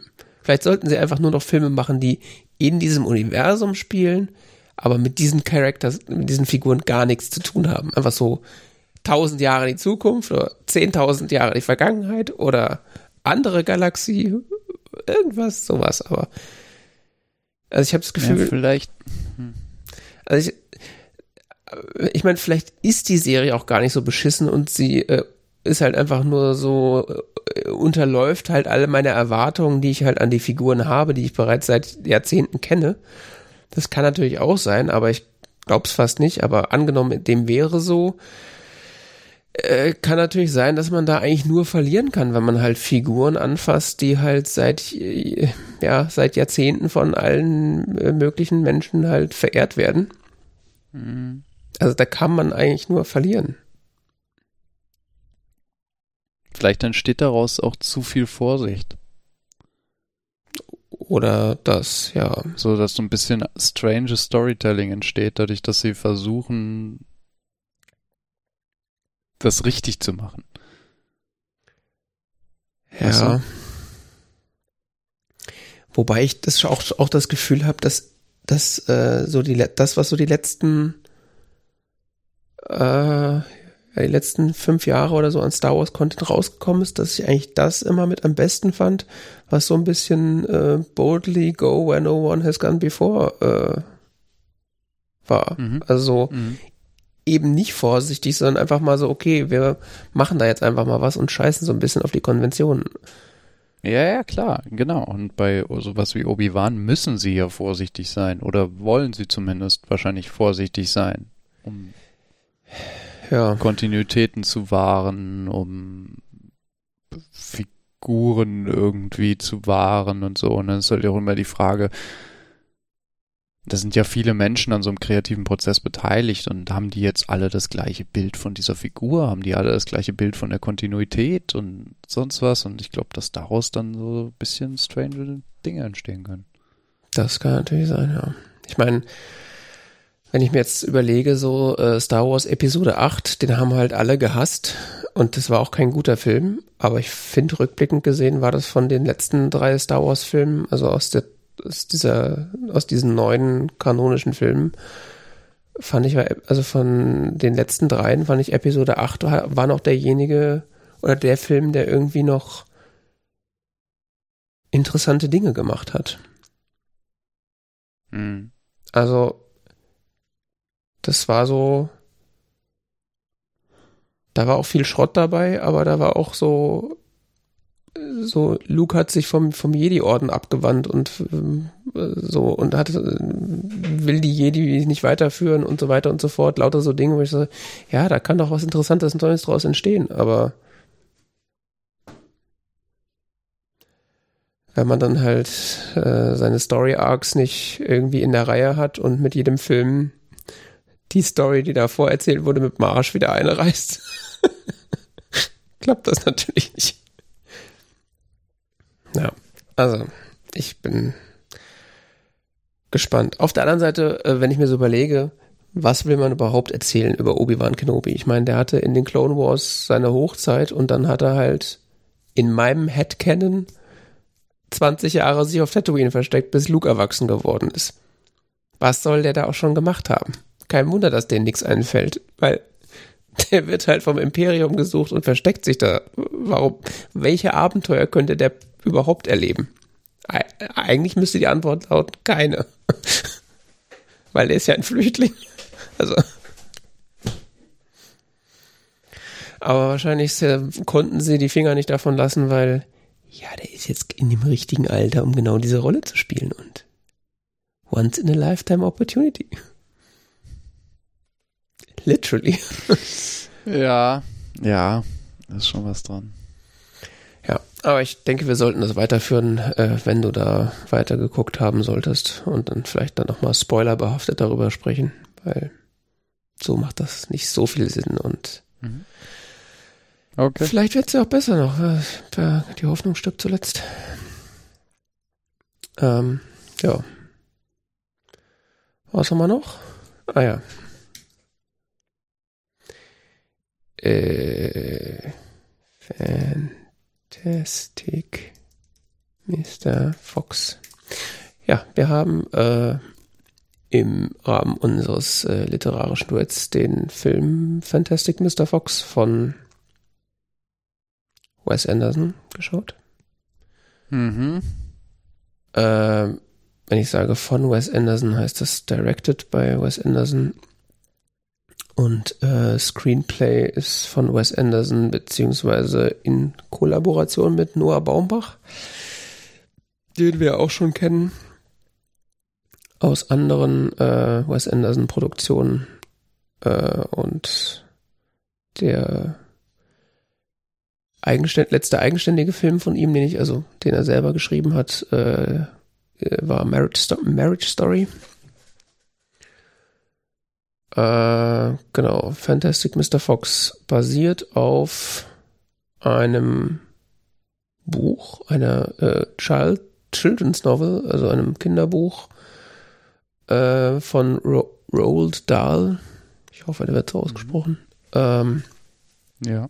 Aus dem Jahr 1970. Ähm, das Ganze ist ein Stop-Motion Animationsfilm oder was ich jetzt gelesen habe, ist zumindest größtenteils Stop Motion. Äh, zumindest die Figuren sind Stop Motion animiert. Und äh, ja. Hm. Weiß nicht. Stop Motion. Ja, in der Hauptrolle ein Fuchs, in der Nebenrolle auch ein Fuchs. Gesprochen von äh, George Clooney. Äh, der Fantastic Mr. Fox. Wie heißt er denn? Hat der einen Namen? Foxy Fox. Okay. Also die Hauptfigur heißt Foxy Fox und wird gesprochen von George Clooney, seine Frau Felicity Fox von Meryl Streep, der Sohn Ash Fox von Jason Schwartzman und bekannte äh, Gestalten. Bitte? Ja, bekannte Gestalten. Bill Murray ist auch dabei. Genau. William, William Dafoe, Dafoe als Ratte. Das besser passt, da geht's nicht. Und natürlich Owen Wilson spricht auch irgendwen. Den, den, den Coach Skip. Und das habe ich erst äh, im Abspann gesehen, dass Wes Anderson tatsächlich auch eine Sprechrolle hat. Spricht das Weasel Stan. Mhm. Ich erinnere mich nur nicht daran. Ich auch nicht. Dass da ein Wiesel vorkam. Doch, doch, doch. Im letzten Drittel des Films. Ähm, ja.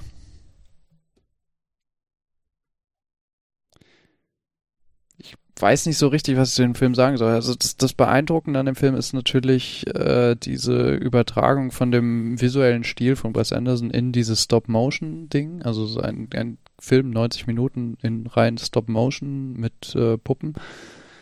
Äh, sehr beeindruckend,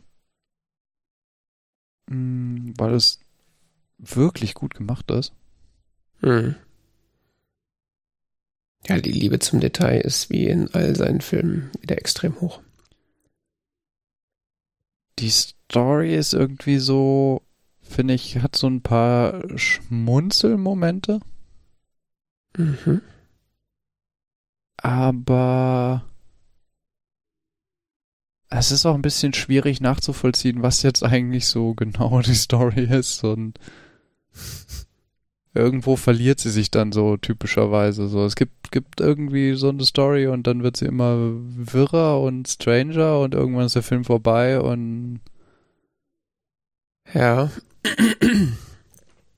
äh, Mitglieder meines Haushalts meinten kürzlich, dass Wes Anderson ein Storyproblem hat. Ja, ich habe immer so das Gefühl, das, es gibt so ein Anfangsproblem, wo es startet und gibt eine Story irgendwie und die, die, ähm, wie soll man das nennen? Die, die differenziert sich dann aus irgendwie oder die, die verliert sich. Hm. Ja, also ich finde sowieso, dass in den meisten Wes oder in vielen Wes Anderson Filmen, die ich jetzt gesehen habe, äh, die Geschichte halt nicht immer so einen klassischen Aufbau hat, wie man das halt aus Literatur und anderen Filmen kennt. Mhm. Also ganz oft äh, passieren halt einfach so eine, es ist einfach eine Abfolge von Ereignissen und der Film hat dann, oder die Filme haben dann oft nicht irgendwie einen Höhe, besonderen Höhepunkt oder wenn dann nur so, oder mehrere Höhepunkte, aber das ganz oft äh, habe ich das Gefühl, haben die Filme nicht so irgendwie so ein, ein narratives Ziel, auf das sie hinarbeiten, sondern so, man verfolgt halt so die Figuren in ihrem Alltag, auf ihrer Reise, was auch immer und erlebt das halt so mit. Also es ist halt, äh, ich finde es halt fast, äh, teilweise fast schon realistischer, weil es halt eher so, also es ist halt nicht, versucht halt nicht eine Geschichte zu oft, nicht eine Geschichte zu erzählen, sondern es versucht halt so einfach, man erlebt so das Leben der Figuren halt so ein bisschen mit. Wobei ich sagen muss, dass das jetzt in dem Film tatsächlich gar nicht so schlimm war. Also ich fand, also es gibt ja schon äh, eine klare Geschichte und die ist ja auch relativ klar umrissen. Sie hat halt irgendwie, sie nimmt am Ende irgendwie eine, eine, eine Wendung, die ich nicht erwartet habe. Mhm. Ähm, und ich meine, dass da eine ordentliche Geschichte irgendwie dahinter steht, ist ja auch irgendwie klar, weil das basiert ja auf einem Kinderbuch. Also wenn da keine Story drin ist, wäre es ja kein, also ein Buch ohne Story ist ja noch, noch sinnloser als ein Film ohne Story sozusagen. Ähm, aber jetzt, wenn man das mal vergleicht, jetzt zum Beispiel mit äh, Darjeeling Limited, wo einfach die fahren da halt irgendwie durch Indien und erleben so kleinere episodische Abenteuer und reden über ihr Leben und treffen dann ihre Mutter und dann fahren sie nach Hause und dann gibt es irgendwie Flashbacks und also so rein von der Narration her ist das ja auch so, äh, was soll das? Aber es funktioniert also irgendwie so als als Film funktioniert es dann ja irgendwie schon. Und hier in dem Film ist es halt so, es gibt ja diese Ausgangssituation des Mr. Fox, der halt beruflicherweise äh, ja der Tätigkeit eines Fuchses halt nachgeht. Also er äh, reißt Tiere bei Farmern. Und weil das aber zu gefährlich ist, äh, geht er dann einem anderen Job nach, nämlich dem Zeitungskolumnist. Ähm, und vermisst dann aber seine ursprüngliche Tätigkeit so sehr, dass er in einem letzten Coup versucht, die ganzen Farmer der Umgebung auf einmal auszurauben, mehr oder weniger. Und bringt halt dadurch seine Familie und sämtliche Bekannte in Gefahr, so dass sie schlussendlich äh, in die Kanalisation äh, geraten und der, sagen wir mal, merkwürdige oder außergewöhnliche Wendepunkt ist halt, oder anders gesagt, man würde jetzt in, in, in, jedem anderen Film würde man jetzt ein irgendwie klassisches Happy End erwarten, in dem Sinne, dass, keine Ahnung, sie ihre Gegenspieler, die bösen Farmer, doch noch irgendwie besiegen und dann das typische They lived happy, äh, äh, bla bla, so Happy End und so. Mhm.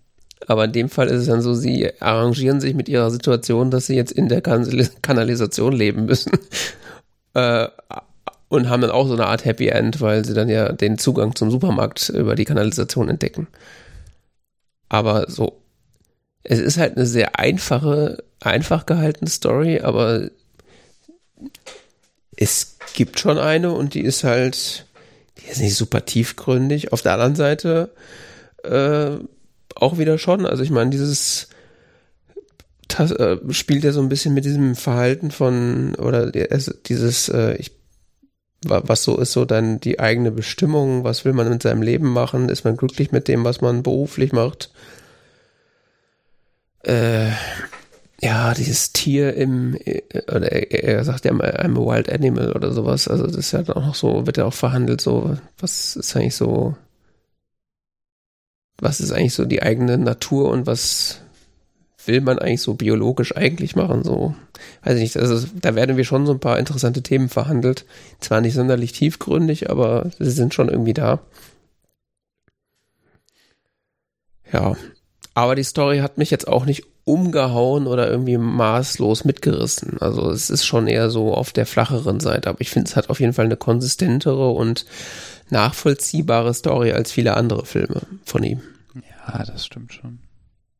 Ich weiß, ich, ich fand es so im weiteren Verlauf hat ein bisschen ausgeflattert, äh, ausgeflattert aber vielleicht mhm. liegt es auch daran, dass die Story von, also dass, dass da ganz viel erzählt wird, ganz viel parallel erzählt wird und dass die Story letzten Endes wiederum konsistent ist, hängt wahrscheinlich auch damit zusammen, dass er nicht von ihm selber stammt. Ja, genau. Weil es eben auf Basis von dem Buch von Roald Dahl ist. Falls du Roald Dahl nicht kennst, ist hauptsächlich bekannt für Charlie und die Schokoladenfabrik. Ah, deswegen wird das ständig referenziert. Ich verstehe das. Ah, okay. Also ich habe irgendwelche äh, so, so Anreißertexte von irgendwelchen Reviews gelesen, da wurde ständig irgendwie auf Charlie und die Schokoladenfabrik rumgeritten. Mm. Jetzt macht das natürlich Sinn. Okay. Ja. Das ist ein britischer Autor des 20. Jahrhunderts, der ähm, viele Kinder, Kinder-Jugendbuch geschrieben hat. Das erklärt auch, warum diese Story so merkwürdig ist. Also weil. Und noch ein paar andere Bekannte. Ich meine, ich habe Charlie und die Schokoladenfabrik äh, nie gelesen, aber ich habe mindestens eine Verfilmung davon gesehen. Mhm. Und äh, ich sag mal so, es gibt schon so ästhetische Parallelen zwischen den, zwischen den Stoffen. Also, wenn ich mir vorstelle, wie diese Farmer dargestellt sind und was die so essen und wie die sich so verhalten, es gibt also schon so sehr absurd, äh, auf einem Level von Absurdheit, wie die auch äh, das in, in äh, Charlie und die Schokoladenfabrik sich das da gestaltet. Ja, was auch von dem ist, ist ja zum Beispiel Hexen, Hexen, ne? Das so von Roald Dahl. Kenne ich überhaupt nicht. Ähm, da geht es um so einen Hexenkongress, die, wo die Hexen die Kinder in Mäuse verwandeln. Mhm. Sagt dir gar nichts? Nö. Ah, okay. Das wird auch verfilmt. Schon mehrmals wurde gerade vor kurzem wieder verfilmt. Ah ja. Ähm, 2020.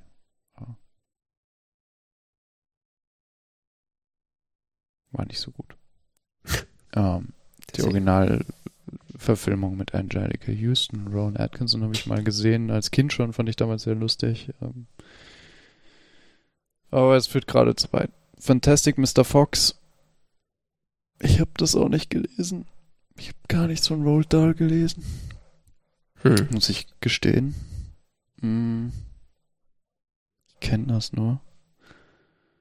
Ja gut, deine Kinder- und Jugendliteraturphase war auch relativ kurz. Ja, das stimmt.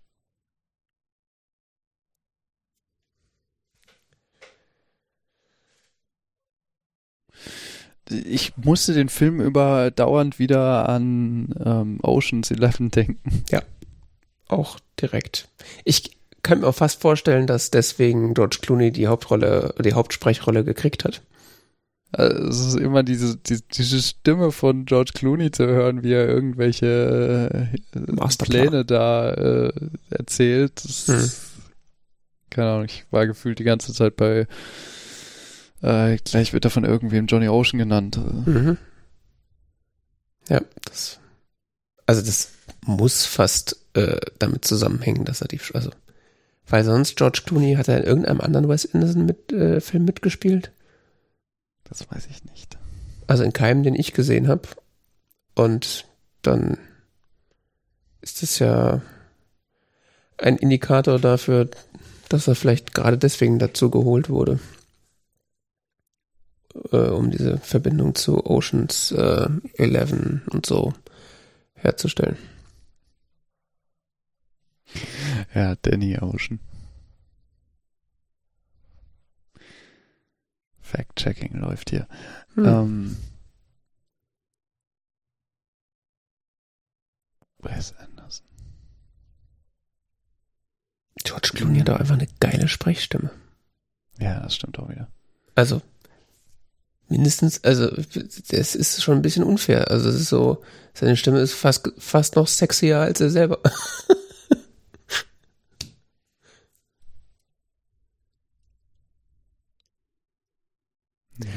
In dem Film.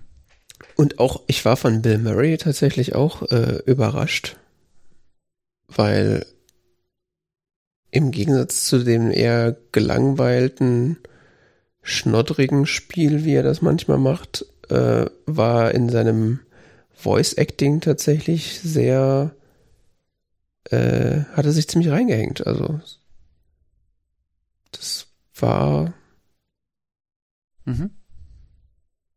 Du hast ja auch sonst nichts als Schauspieler, ne? Ja, ja, aber das interessiert ihn ja sonst auch nicht. also sonst in diversen Filmen sitzt er so gelangweilt, also, hä? ja, natürlich musst du als Voice Actor deutlich mehr mit deiner Stimme arbeiten, aber ich hätte jetzt auch äh, ihm zugetraut, dass ihm das egal ist. ja. Ansonsten passt natürlich dieser äh, der, dieser visuelle Stil, den, den äh, Wes Anderson da aus seiner Echtfilmwelt äh, portiert, passt natürlich perfekt für dieses Kinderbuch-Setting. Mhm. Ähm, du hast ja vorhin gesagt, dass du beeindruckt warst von dem, dass er diese äh, Komposition, Bildkompositionsästhetik äh, da irgendwie äh, portiert bekommen hat. Ich finde das auf jeden Fall auch gelungen. Ähm, ich finde es aber ehrlich gesagt gar nicht so beeindruckend, weil es ja eigentlich in so einer Clay-Model, äh, viel einfacher, diesen Stil da herzustellen, als jetzt mit echten Schauspielern. weil du hast ja viel mehr Kontrolle über deine, über deine, ähm, über dein Set als jetzt. Äh ja, es ist, es ist, ich weiß nicht, ich, ich finde es ist ein bisschen so ein Witz auf sich selber. Ja, er hat es vor allem noch mehr übertrieben als sonst, fand ich. Also ja. es gab so, teilweise sah das wirklich aus wie so ein 2D-Jump'n'Run, was da passiert ist. Ja, es ist, es, es, für mich wirkt das so ein bisschen teilweise als übertriebene Satire auf sich selbst. Also, mhm. Ja.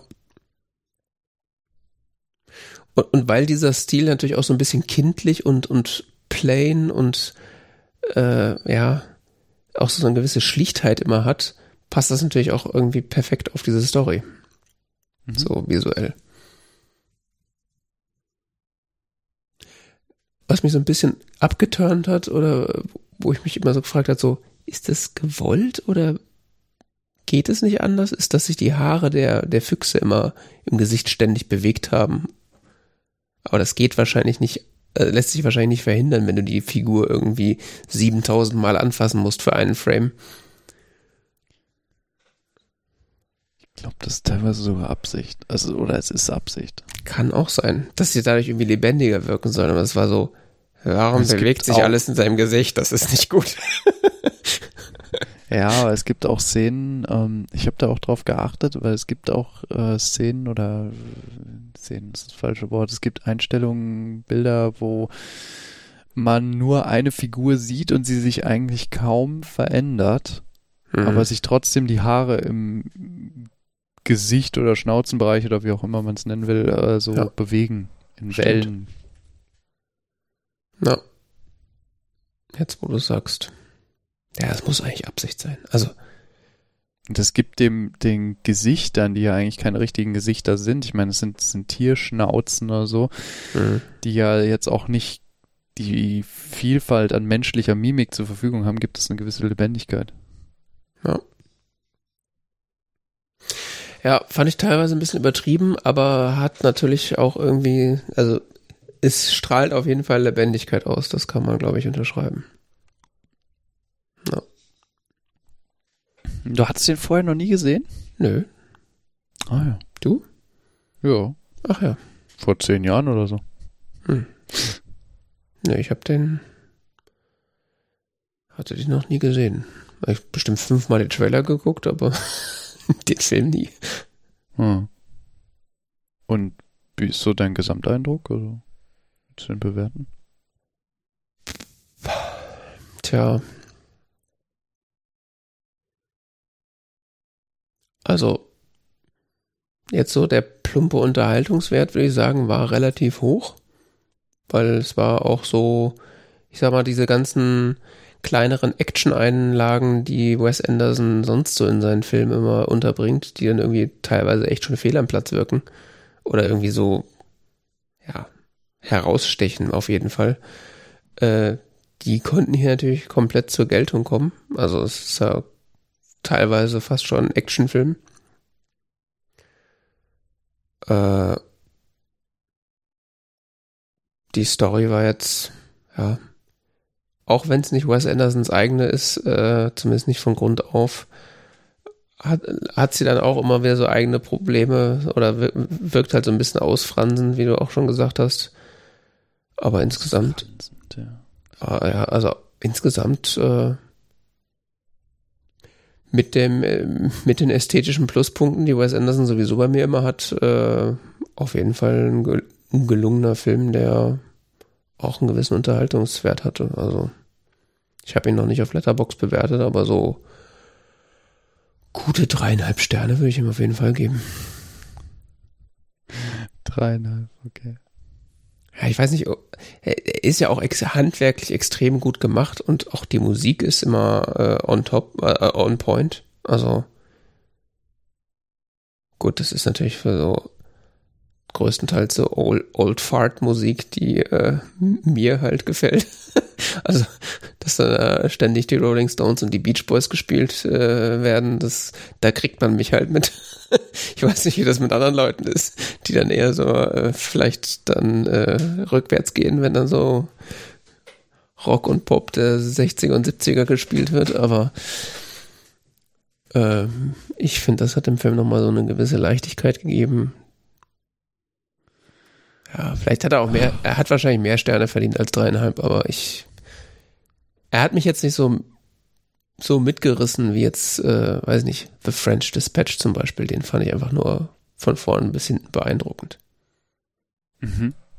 Aber der war auch ästhetisch mich, viel eindrucksvoller. Ja, okay. Was mich ein bisschen beschäftigt bei dem Film ist, dass ich weiß oder mich erinnere, dass ich den, als ich das erste Mal gesehen habe, sehr cool fand. Mhm.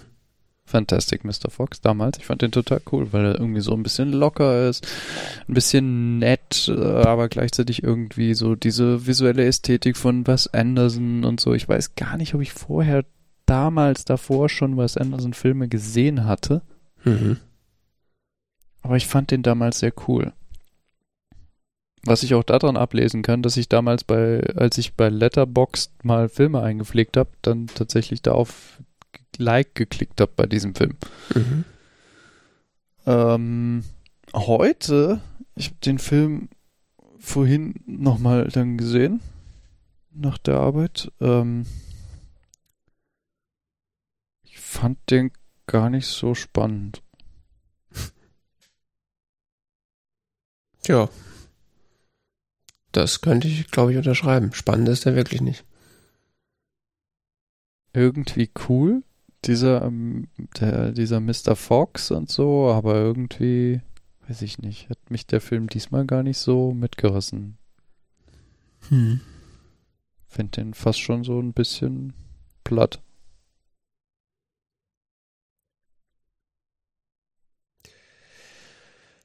Ja diskutiert Ja. wird, ob das ein Kinderfilm ist, ne?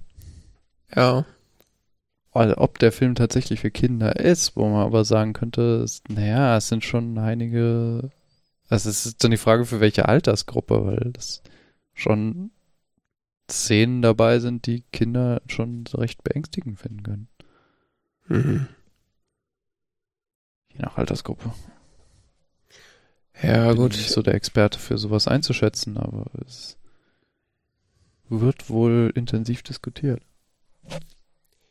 Ja, das habe ich mir auch überlegt, ob das vielleicht tatsächlich ein Kinderfilm ist. Also, ich fand ihn auf eine gewisse Weise schon mitreißend, einfach durch sein, durch sein Tempo und seine Leichtigkeit. Das hat einfach so einen gewissen Drive gehabt, fand ich. Aber die Story war halt so ja, platt, wie du halt sagst. Ich meine, immerhin gab es eine, aber sie war dann schon irgendwie so platt, dass da jetzt auch keine Spannung irgendwie großartig entstehen konnte. Das war jetzt. Man war jetzt irgendwie nie. Äh, oder ich habe jetzt nie irgendwie Angst gehabt, dass es eine der Figuren nicht schafft oder so. Es war immer so, ja, der Fantastic Mr. Fox wird das schon irgendwie regeln. Und hat er ja am Ende auch. Also war zwar gefährlich und sehr absurd, aber irgendwie ist ja alles gut gegangen. Aber es könnte tatsächlich ein guter Kinderfilm sein. Also ich weiß nicht, was man Kindern heutzutage zeigen darf. Wahrscheinlich einiges. Also ich weiß nicht, ob ich das als Kind, wie ich darauf reagiert hätte. Aber gerade diese Leichtigkeit und diese Coolness und auch dieses Trademark von Mr. Fox, dieses Klickgeräusch und dieses Gepfeife, das, ich kann mir schon vorstellen, dass das bei Kindern gut ankommt. Ja, schon, aber auf der anderen Seite finde ich, das ist alles so. Die, die, die ganze Geschichte ist zugeschnitten auf diesen einen Mr. Fox. Und der ist irgendwie der coolste und tollste und hat alles im Griff. Und alle anderen sind mehr so ja, so die Sidekicks. Das wird so auch ein bisschen thematisiert mit dem, mit dem Kind, ne? Mhm. Dem Nachwuchs quasi der Fox Family, die auch, der ja quasi anders ist als alle anderen und da gar nicht so richtig reinpasst und das Problem damit hat, in diese Fußstapfen des, des, des Vaters zu treten. Mhm. Äh, aber so richtig aufgelöst wird es auch nicht.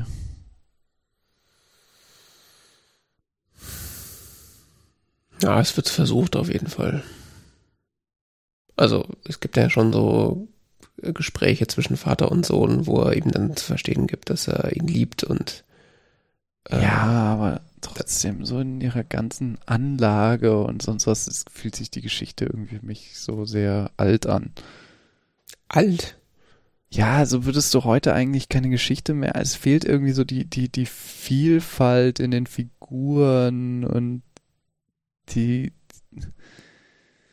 Ich weiß nicht so genau, was ich meine. Hm. ähm, es ist, es ist meine, die Story ist ja auch alt. Ja, ja, natürlich. Verhältnismäßig. Aber dass sie sich alt anfühlt. Ja, gut, es ist auf jeden Fall kein moderner Stoff oder so. Äh, das auf keinen Fall. Und sie verhandelt auch irgendwie so traditionelle oder äh, klassische Probleme eher. Aber dass es jetzt inhärent anfühlt, anfühlt, weiß ich nicht. Kann schon sein. Ich, ja, ich weiß nicht so genau, was ich meine. Die Story fühlt sich nicht mehr so zeitgemäß an. Ich, keine Ahnung. Es ist, ist wie als liest man so ein Kinderbuch aus den 50ern. Ich weiß gar nicht, von wann ist denn das Buch? 70er. Also 1970. Ah, ja. Von daher bist du nicht, also kann schon sein. Vielleicht ist das einfach so, ist halt so geschrieben für, ist halt für Kinder, da muss er nicht so viel nachdenken. Ist halt, das kann ja, ein bisschen einfacher so, sein. So wie solche Literatur eben vor 50 Jahren geschrieben war, auch nicht wie sie heute geschrieben wird. Ja. Ähm, Heutzutage würde man Kindern gleichzeitig mehr und zumuten, aber auch anders. Hm. Soweit ich das mitbekomme. Aber ich bin eigentlich kein Experte, darüber zu reden. Ähm, deshalb halte ich da jetzt auch die Klappe. Ist mich immer noch beschäftigt, ist trotzdem, warum ich den Film heutzutage nicht mehr so cool finde. Hm. Mich hat irgendwie so dieser Witz dieses Mr. Fox damals viel mehr beeindruckt. Ja, vielleicht einfach. Wo ich es heute schade finde, dass die anderen Figuren so blass bleiben und sie. Ja. Vielleicht hast du dich einfach zu weit dem Patriarchat abgewendet. Bestimmt. Also das könnte ich mir tatsächlich vorstellen, dass man einfach vor, oder dass du, wenn du den sagst, du hast es vor zehn Jahren gesehen, dass da einfach so diese ja, patriarchalen Strukturen einfach noch viel tiefer in deinem Hirn verankert waren, wie bei uns allen. Und dass es halt einfach klar ist, dass die, dass die Hauptfigur, der Vater, der coole Typ, der alles drauf hat, der alles kontrolliert, der äh, das Schicksal aller bestimmt, dass man das irgendwie als normal und, und gut ansieht und mittlerweile halt eher sagt so, ja, vielleicht bringst du mal deine Familie nicht in Gefahr, du Penner. Ja. Und fragst auch mal irgendwie so, was andere Leute wollen, du Idiot. Also das kann schon sein, ja. Also aus der Warte gesehen äh, ist das natürlich eine höchst problematische Figur. Ich meine, ein selbstsüchtiger, äh, ich sag mal, egoistischer Typ äh, will halt nicht hinnehmen, dass er jetzt seinen äh, alten Job nicht mehr machen kann und plant noch ein, ein letztes Mal dem nachzugehen und bringt damit halt fast seine Familie um. also. Nicht nur die. Ja, ist ja die gesamte Nachbarschaft gleich mit. Wenn man es ja, hart formuliert ist der Typ halt einfach ein egoistisches Arschloch. Dem nebenbei gesehen sein Kind noch scheißegal ist. Und ist sein, was ist das? Der, der Cousin von seinem, äh, was ist es denn da aus seiner Sicht? Sein Neffe? Ja, sein Neffe. Äh, dass der seinen Neffen eigentlich viel cooler findet als sein eigenes Kind und dem das auch zu verstehen gibt, so unterschwellig. Das ist mhm. halt. Ja, aber zum Beispiel, was ist eigentlich die Rolle von, von der Mrs. Fox? So, ich meine, mit der unterhält er sich zwar manchmal oder sonst was, aber was sie sagt, hat ja jetzt nicht wirklich eine Relevanz, ne? Ja, die ist halt so die typische Frauenfigur äh, aus patriarchalen Zeiten. Sie ist dann sauer, wenn er sich nicht an seine Versprechen hält und sie wird schwanger zwischendurch. Ja, super. und sie schimpft immer mal wieder mit ihm. Ja. Und macht Essen was er nach Hause gebracht hat. Er arbeitet ja auch. Das ist eigentlich. Ja, das ist ja auch okay, aber trotzdem ist ihre Rolle, ich, ich weiß es nicht, irgendwie. Also gefühlt ist der Anwalt eine ausdifferenziertere Rolle als die Frau. Er ist auch ein Mann. ja, so ist es halt. Also ich glaube, das ist wirklich so ein Patriarch patriarchisches Strukturding. Ja, das könnte es sein. Aber es irritiert mich irgendwie.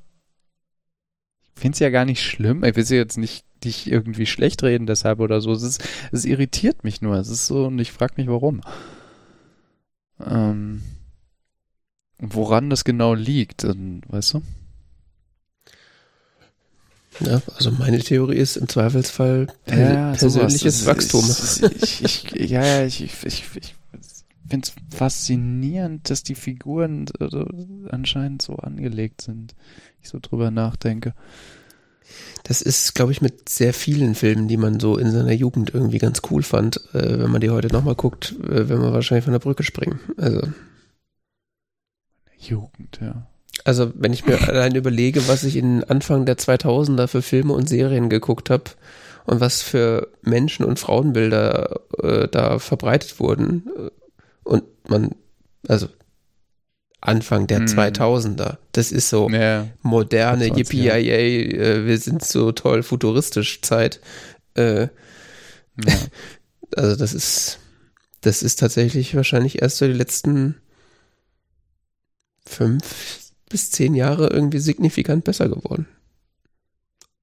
Und ob wie gut das ist, äh, müsste man mal Frauen fragen. Wahrscheinlich, äh, mit Sicherheit gibt es da auch sehr viel Veränderungspotenzial.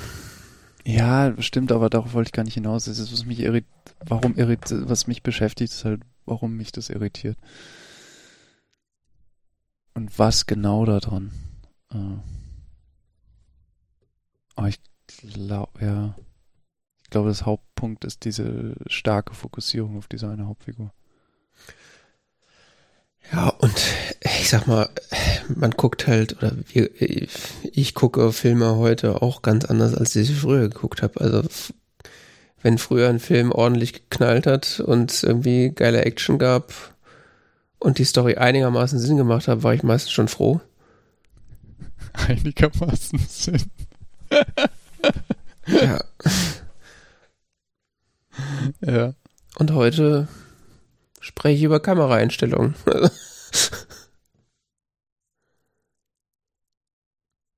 und gucke mir Filme an, die fast keine Story haben und äh, freue mich an den schönen Bildern. Also es, auch das ist ja noch so ein Ding, was man immer mit einberechnen muss. Ja, Genau. Ah ja, es ist auf jeden Fall faszinierend, wie sich so ähm, Einstellungen ändern können, wie man die, wie sich die Weltwahrnehmung auch so über die Jahre so Stück für Stück langsam verändert, ne? Und man plötzlich irgendwie Dinge, die man früher total cool fand und äh, total äh, lustig und spannend und so heute äh, irgendwie langweilig findet und so. Und das hat mich jetzt äh, beschäftigt und fasziniert daran. Nun gut. Ähm, ich würde trotzdem sagen, es ist insgesamt ein guter Film. Ja. Er ist gut gemacht, er ist filmisch extrem gut gemacht, er ist äh, beeindruckend in dieser Stop-Motion-Technik und sonst was. Die Story kann man sicher am einen oder anderen Punkt ein bisschen kritisieren. Ähm, aber wie ich schon dreimal gesagt habe, das ist jetzt eigentlich nicht mein Hauptpunkt. Mir ging es eigentlich darum, wie, wie, wie, hat sich da eigentlich meine Wahrnehmung verändert und warum. Ähm, ich habe jetzt auch mal dreieinhalb Sterne in Letterbox dran geschrieben. Mhm. Mhm. Das ist, glaube ich, ganz fair. Ja, und die Story kann man ja auch eigentlich dem Film fast nicht zum Vorwurf machen, weil, äh, weil das ist ja, ich meine, die Story gibt's ja schon. Das ist ja quasi nur eine Adaption. Ja, gut, aber dann stellt sich die Frage, der hat es, wurde ja vor zehn Jahren adaptiert. Das heißt, hm. vor etwas über zehn, äh, vor 13 Jahren inzwischen. Also vor etwas über 13 Jahren hat sich jemand gedacht, hey, das finde ich cool, um diese Story zu adaptieren für einen Film. Und dann wurde es auf eine bestimmte Art und Weise adaptiert. Ich meine, in der Adaption liegt ja auch immer eine gewisse Veränderung und auch eine eigene Interpretation. Mhm. Oh. Aber nun gut. Ja, ich, wir hatten das irgendwie vor ein paar, weiß nicht, ob das auf, in der Sendung war, hatte ich mal irgendwie angesprochen, dass ich ein paar alte Woody Allen Filme nachgeguckt habe, die ich immer mal gucken wollte und festgestellt habe, was es eigentlich für ein sexistischer Dreck ist. Die sind teilweise sehr anstrengend, gell? Also die kann da, man mehr so als historisches Kunstwerk inzwischen nur noch sehen. Ja, oder weiß ich nicht. Manchmal auch ist die Frage, ob da überhaupt künstlerischer Wert drin steckt. Also, hm. also auch da. Ja, auch äh, viele davon fand ich mal lustig. Heute sehe ich so Filme und denke so, äh, was genau fand ich da dran lustig? Ja, oder guck dir Groundhog Day an. Naja, gut, das ist jetzt was anderes. ich meine, diese, diese Verfilmung. Bei dem Film bin ich nicht neutral, tut mir leid. Ja, aber auch da haben wir festgestellt, dass die, äh, die Rolle der Frau da irgendwie sehr schwierig ist, äh, auch äh, grundsätzlich und aus heutiger Sicht. Äh, also, in welchem Film habe ich die danach gesehen? Da habe ich doch drüber geredet. Äh, ja. Nee, war das nicht eine Serie? Diese Serie mit der Schwangeren, die ihr Kind alleine aufziehen muss. Da war doch was. Ah, stimmt. Da spielt sie die Mutter, ja. Ja, genau. Ja. Das war richtig, richtig gut. Ja. ja. Vielleicht müssen wir das mal als eigene Kategorie einführen. Äh, Filme, die wir früher mal geil finden. Die, so, wenn wir unsere Kindheit so richtig ruinieren wollen, dann gucken wir die so unsere Lieblingsfilme nochmal nach und äh, stellen dann fest, also, was wir da eigentlich für ja, Schrott geguckt haben. Soll man, soll man tatsächlich tun. Also Kill Your Darlings. Ja. Ähm, ja, da wir äh, so grundsätzlich mit der Story Probleme hatten, äh, haben wir uns jetzt fürs nächste Mal überlegt, dass wir einfach einen Film gucken, der gar keine Story hat. Und äh, kann man mal dann so richtig sich äh, interpretativ äh, auslassen. Genau, ist auch viel viel besser, wenn man äh, sich nicht so an so einer Störe, an so einer Story irgendwie stören muss, wenn man die, die ganze Interpretation ja, ruiniert. Dialogen. Wer braucht das schon, ja. Inhalte. Deswegen äh, schauen wir dann zum nächsten Mal Koyanis Katzi. Koyanis Katzi. Oh ja.